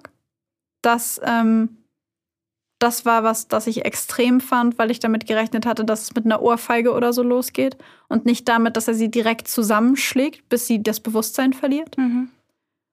Und was ich ganz furchtbar fand persönlich war, dass sie ihre Kinder schützen wollte und versucht hat, sich vor ihre Kinder zu stellen und dann akzeptieren musste, dass sie ihre Kinder nicht beschützen kann, weil wenn sie versucht, sie zu beschützen, es noch schlimmer wird. Und ich muss gestehen, da bin ich ja empfindlich. Mhm. Ich muss gestehen, dass das eine Stelle war, wo ich auch wütend war auf sie. Mhm. Weil ich dachte, wie kannst du ihn, also wie kannst du sehen, dass dieser Mann deine Kinder schlägt, ihn verlassen? Und ich war in dem Moment, wo er sie, wo sie ihn verlassen hat, war ich so, yes, ja, genau Ja. so, bleib da, mach's nicht nochmal, glaub ihm nicht. Und dann geht sie wieder zurück, obwohl er ihre Kinder geschlagen hat und sie nicht in der Lage war, sie zu beschützen. Und das war was, wo ich so dachte, da war ich wütend. Mhm. Das hat mich wütend gemacht. Ähm, insbesondere, weil, weil ich mir denke, du kannst alleine auf, das ist sehr emotional für mich, ne? von daher nicht rational. Ähm, du kannst selber entscheiden, okay, ich bin in einer Beziehung, in der jemand mir gegenüber Gewalt ausübt.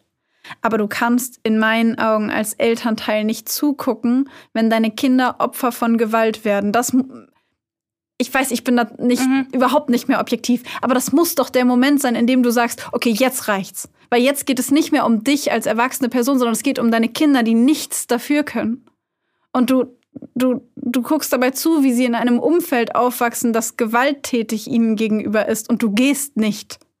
Und das ist etwas, da komme ich einen, einen emotionalen, einen unglaublichen Zwiespalt, weil ich auf der einen Seite denke, ich verstehe, also ich kann nachvollziehen, dass sie nicht geht, ich kann den Mechanismus, über den wir gleich ja auch noch reden, dahinter nachvollziehen.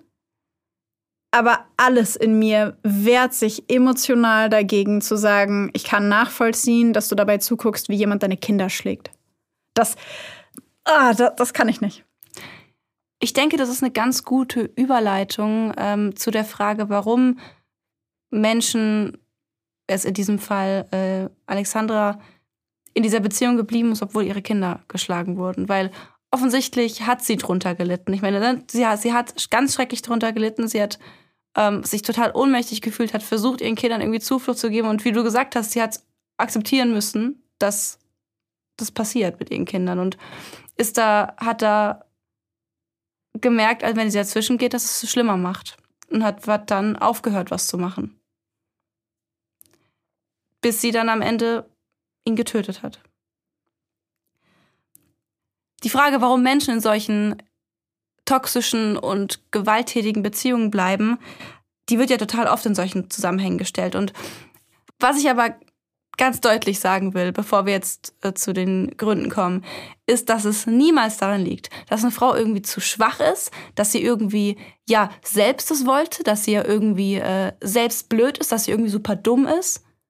Ne, diese ganzen dummen Sachen, die man, die ich in letzter Zeit irgendwie auf den Kommentaren gelesen habe, als ich dazu recherchiert habe, dass diese Dinge einfach wirklich nicht zutreffen und einfach, ich sag's mal so platt, unter aller Sau sind. Es ist halt eine sehr unreflektierte Erklärung für ein sehr komplexes Verhalten. Ich finde es schön, wie wir gerade uns so abwechseln von nicht objektiv werden, die andere erklärt's. Ja, ich finde dieses also- Ping-Pong-Spiel gerade super.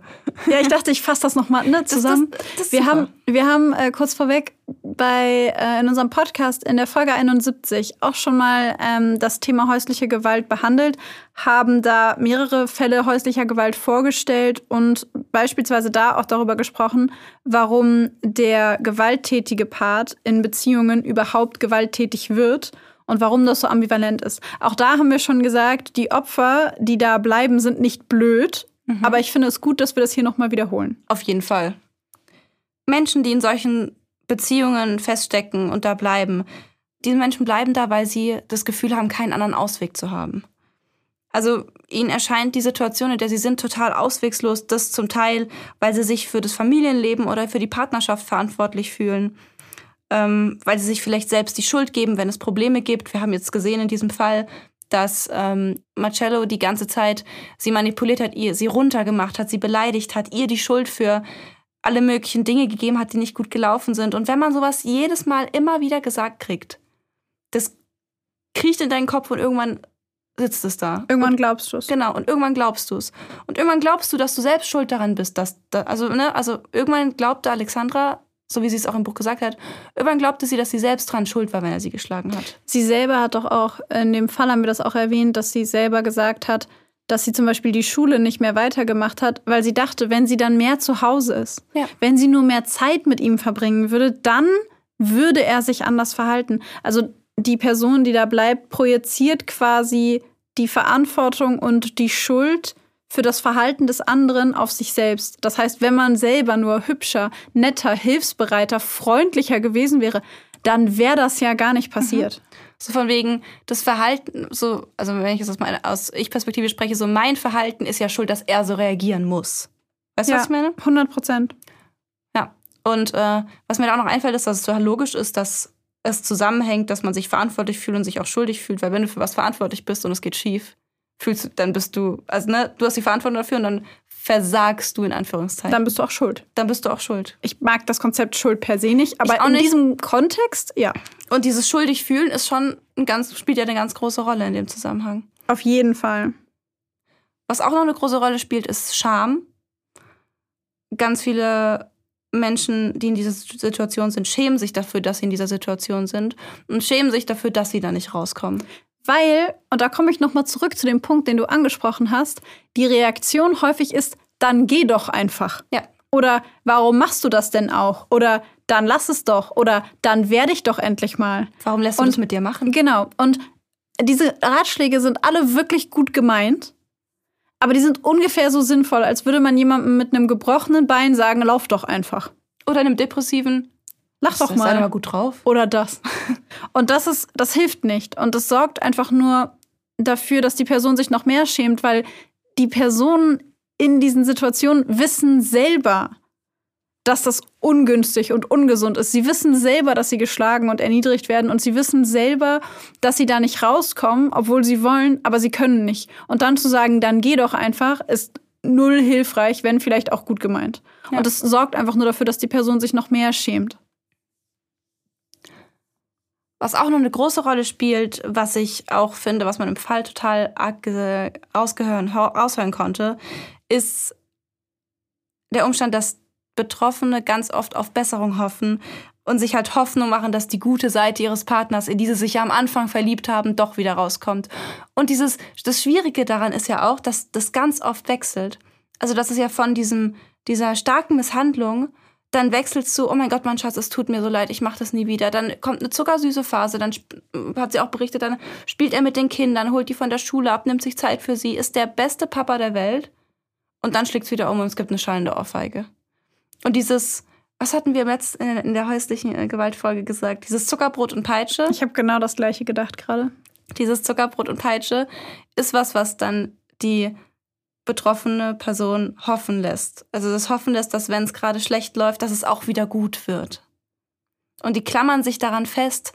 Und diese Hoffnung ist so, so ich stelle mir das vor wie so das, das, so das letzte Röhrchen, an das man sich klammert. Weißt du, was ich meine?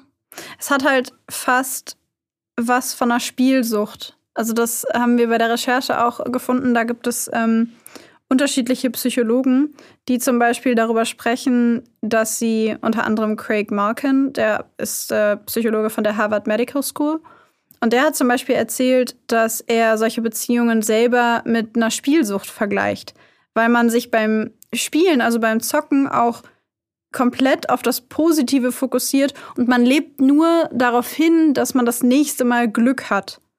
Und dass im Grunde diese Glücksmomente sind ja beim, beim Zocken, manchmal sind sie eben häufiger, manchmal sind sie seltener, aber sie sind immer intensiv und erfüllend und besonders und man, man denkt sich ja beim Zocken auch, wenn ich jetzt noch dranbleibe, wenn ich jetzt noch, noch einen Euro reinstecke Ja. oder noch zwei, nur noch einen Euro, oh, warte, noch einen Euro, dann habe ich es bestimmt wieder und dann habe ich bestimmt, also dann bekomme ich bestimmt wieder diesen Glücksmoment.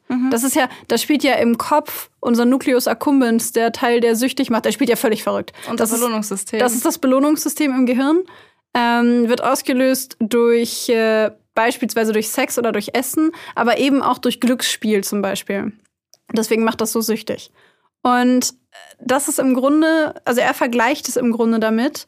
Und er sagt aber auch, dass bei den Menschen, die ähm, Opfer von häuslicher Gewalt sind, irgendwann eine Art von Abstumpfung eintritt. Also dass sie irgendwann gar keinen Anspruch mehr darauf erheben, dass die Gewalt vorbei ist und dass es nochmal einen Glücksmoment gibt. Sie bleiben einfach dabei mit dieser mini kleinen vagen Hoffnung, dass es irgendwann nochmal einen Glücksspielmoment geben kann, so einen Boom-Moment. Und das ist das, was die Leute dabei hält. Sie leben von einem Glücksmoment zum nächsten und alles dazwischen wird ertragen und ausgehalten mit der Aussicht darauf, dass es nochmal gut wird. Ja. Das finde ich. Ich finde es voll traurig. Irgendwie. Dieses, dass, dass, das, dass das unser, unser Gehirn so stimuliert. Und dass es ja eigentlich in dem Sinne, ich würde mal sagen, nicht, ja doch, fast jedem passieren kann. Ja. Also, ne, ich, ich zum Beispiel die ganze Zeit dachte, sie ist für Zocken gar nicht anf anfällig. Zum, jetzt, wenn wir über diese, diese Funktion sprechen, die zum Beispiel beim Zocken Spielsucht äh, reinkommt. Ich dachte ja, das macht bei mir gar nichts. Ja. Jetzt habe ich seit ein paar Monaten Nintendo Switch. Wenn ich ein freies Wochenende habe, dann werden das schon mal sechs Stunden. Und ich dachte immer, das wird nichts. Und dieser Mechanismus, den du gerade beschrieben hast, der so beim Zocken auftaucht, dieses, okay, noch ein bisschen und dann kriege ich wieder was. Ich fühl's. Ich glaube, dass, ich, was heißt ich glaube, ich bin überzeugt davon, dass jeder und jede Opfer von häuslicher Gewalt werden kann. Ja.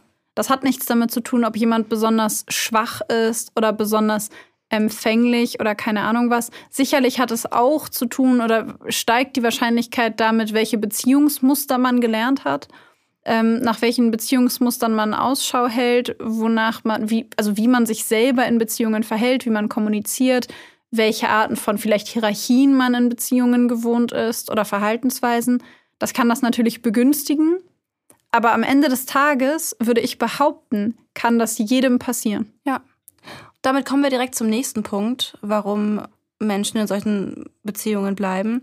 Du hast jetzt gerade gesagt, ähm, dass das auch mit Beziehungsmustern zusammenhängt, mit also so den, der Art und Weise, wie man eben gelernt hat, miteinander umzugehen oder wie man gelernt hat, meistens aus der Familie, von den Eltern, ähm, wie Menschen miteinander umgehen und was in Ordnung ist. Und es ist schon so, das, da habe ich jetzt keine genauen Zahlen zu, aber ich weiß, dass es schon so ist, dass Menschen, die in ihrer Vergangenheit viel, viel Gewalt erlebt haben, ne, die zum Beispiel in gewalttätigen Familien aufgewachsen sind, die Traumata erlebt haben, dass diese Menschen noch mehr gefährdet sind, in solche Beziehungen zu rutschen, weil es eben Beziehungsmuster sind, die sie gelernt haben. Das sind Menschen, die in ihrer, in ihrer Vergangenheit die Erfahrung gemacht haben, dass Gewalt passiert und im schlimmsten Fall die gelernt haben oder erfahren mussten, dass Gewalt normalisiert wird. Oder was ich auch noch dazu zählen würde zu dem, was du gesagt hast, ist, dass es natürlich auch sein kann, dass Menschen, die aus gewalttätigen Familien kommen oder viele Traumata erlebt haben, tendenziell mit ihrem Selbstwertgefühl ähm, etwas instabiler sind oder Schwierigkeiten damit haben, ähm, für sich selber einzustehen. Und dass diese Momente, wenn sie ihr ganzes Leben lang nie oder nur sehr wenig Aufmerksamkeit und Zuneigung bekommen haben, dass jemand, der ihnen dann die ganze Aufmerksamkeit, Zuneigung und Liebe der Welt vor die Füße legt, dass sie dem dann auch verzeihen, dass er sie zusammenschlägt ja. oder dass die, die Person sie zusammenschlägt, weil alles, was sie wollen, alles, was sie craven, ist, dass, dass es wieder diese Liebe und diese Zuneigung und das Gefühl von Wärme gibt, weil sie das so sehr vermissen und weil sie das von dieser Person bekommen haben.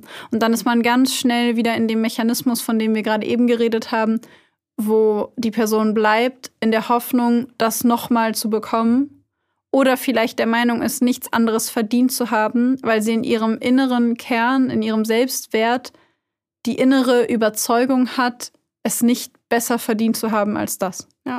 Was sie dann in der Situation, die würde ich sagen, fast jeden ohnmächtig und hilflos zurücklassen würde, noch ohnmächtiger und hilfloser macht, weil diese Menschen dann da sind und mit diesen Erfahrungen da sitzen und auch nicht wissen oder nicht in der Lage sind, da rauszusteigen, weil es eben nicht gelernt wurde, weil eben zum Beispiel das Selbstwert so niedrig ist oder weil eben da das Narrativ besteht, bin ich überhaupt, bin ich es überhaupt wert, nicht geschlagen zu werden? Ja. wenn man es ganz heftig ausdrückt. Das ist es ja am Ende des ja, Tages. Genau. Und dass da ja die Ohnmacht noch viel stärker rauskommt. Ja. Ich kann ja gar nichts machen, weil ich bin es vielleicht ja gar nicht wert. Ja.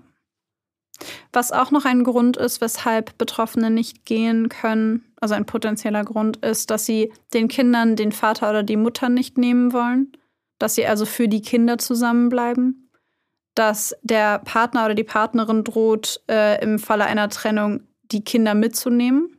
Oder dass der Partner droht, den Kindern was anzutun, der Familie was anzutun, der, äh, dem, dem Partner, der Partnerin was anzutun. Sich selber was anzutun. Sich selber was anzutun.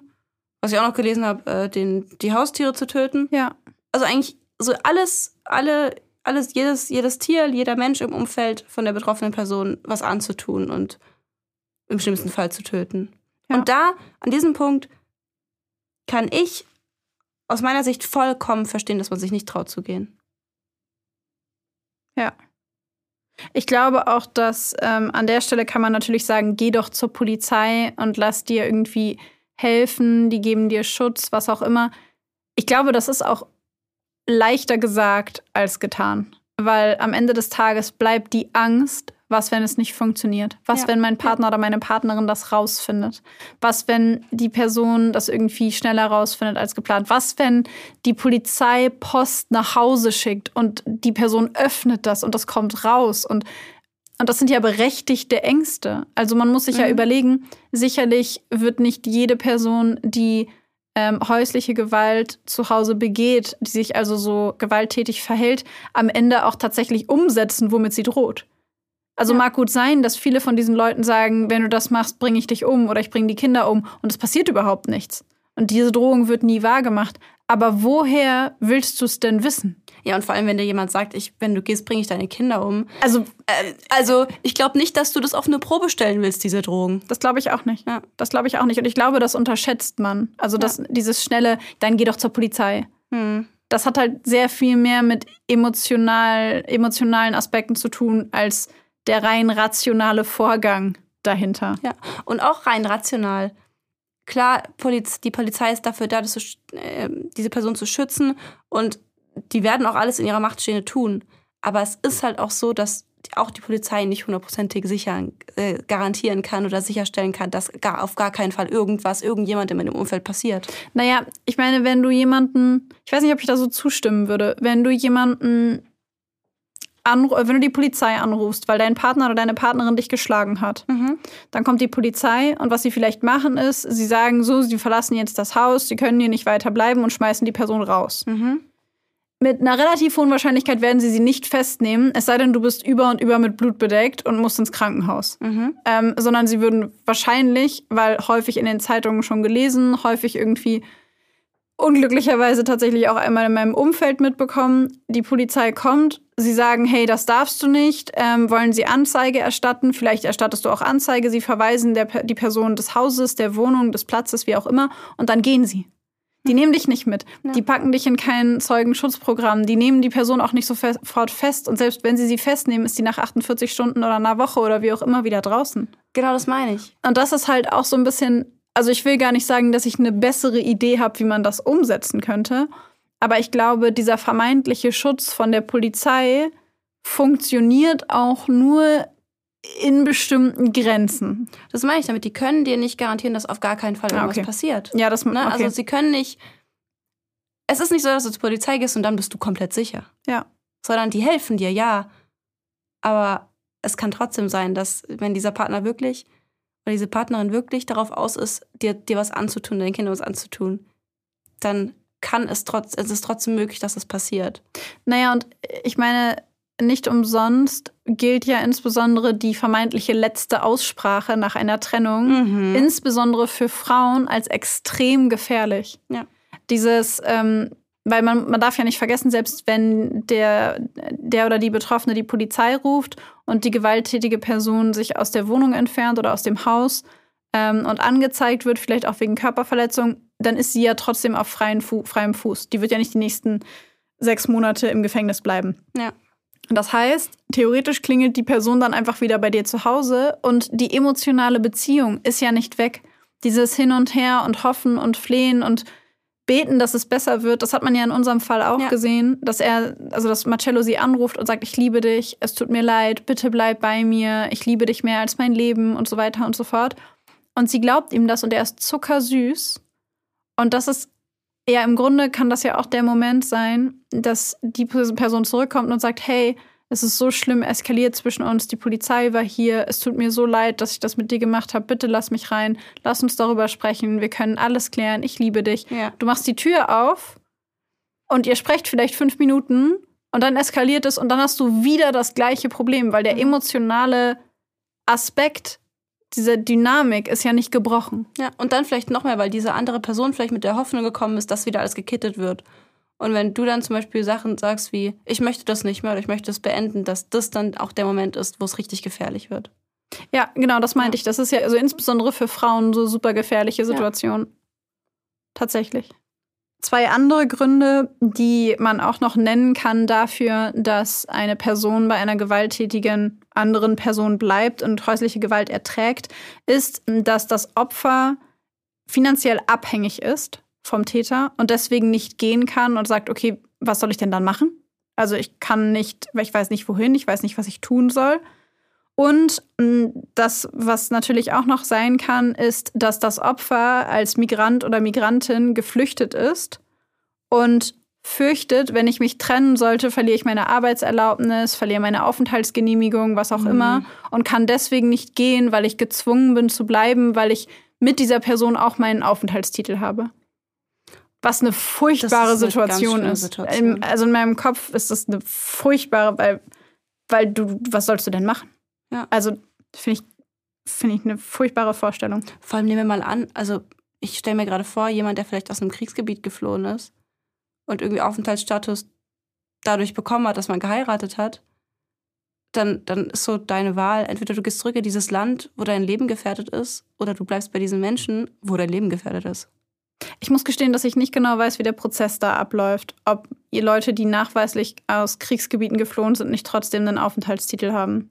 Also da bin ich mir nicht, nicht sicher. Mm, Ich habe einige Patienten, gut, die haben auch Straftaten begangen, ist was anderes, aber das mit dem Aufenthaltstitel ist eine schwierige Geschichte. Das ist nicht so easy, wie, wie ich es dachte am Anfang. Also ich, ich, ich kenne mich gar nicht damit aus. Deswegen wei weiß Ja. ich das nicht. Zum Ende hin möchten wir nochmal darauf hinweisen, dass Menschen, die in solchen Situationen sind und in solchen Beziehungen stecken, auf gar keinen Fall Druck brauchen können oder irgendwie irgendwelche Kommentare oder irgendwelche gut gemeinten Ratschläge, auch wenn sie gut gemeint sind, aber Dinge wie dann verlass ihn doch oder warum machst, lässt du das mit dir machen, helfen dem Moment einfach nicht und bauen Druck und bauen auch Scham auf. Was ihr stattdessen machen könnt, sollte jemand in eurem Umfeld, äh, Angehörige ähm, von sowas betroffen sein, ähm, ist, dass ihr zuhört. Ganz wichtig, das hat auch Alexandra in ihrem Buch immer wieder gesagt, es gab ein paar Frauen, die haben ihr einfach nur zugehört, haben sie nicht, haben ihr nicht ständig gesagt, geh weg und verlass ihn doch, sondern haben ihn einfach nur zugehört und haben ihr einfach nur ständig gesagt, wenn du Hilfe brauchst, wenn du sie annehmen kannst, sind wir da.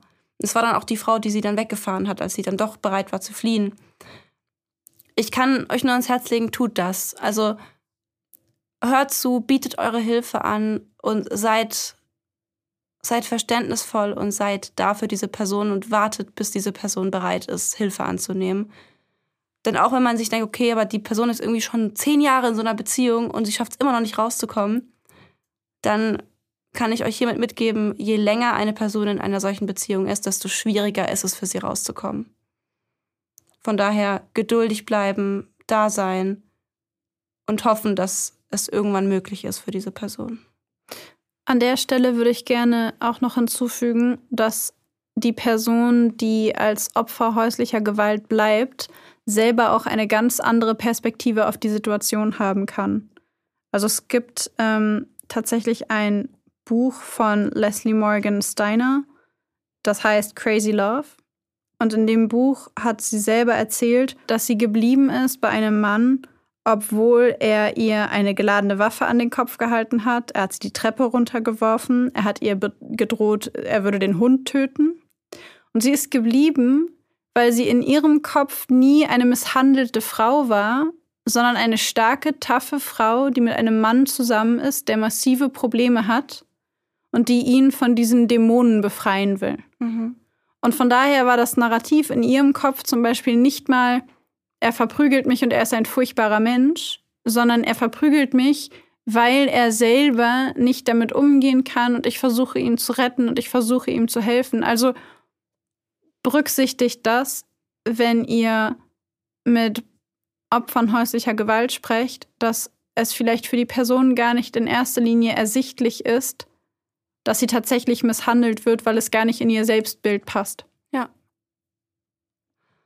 Solltet ihr selbst betroffen sein, werden wir euch die ähm, entsprechenden Telefonnummern, wohin ihr euch wenden könnt, unten in die Shownotes packen.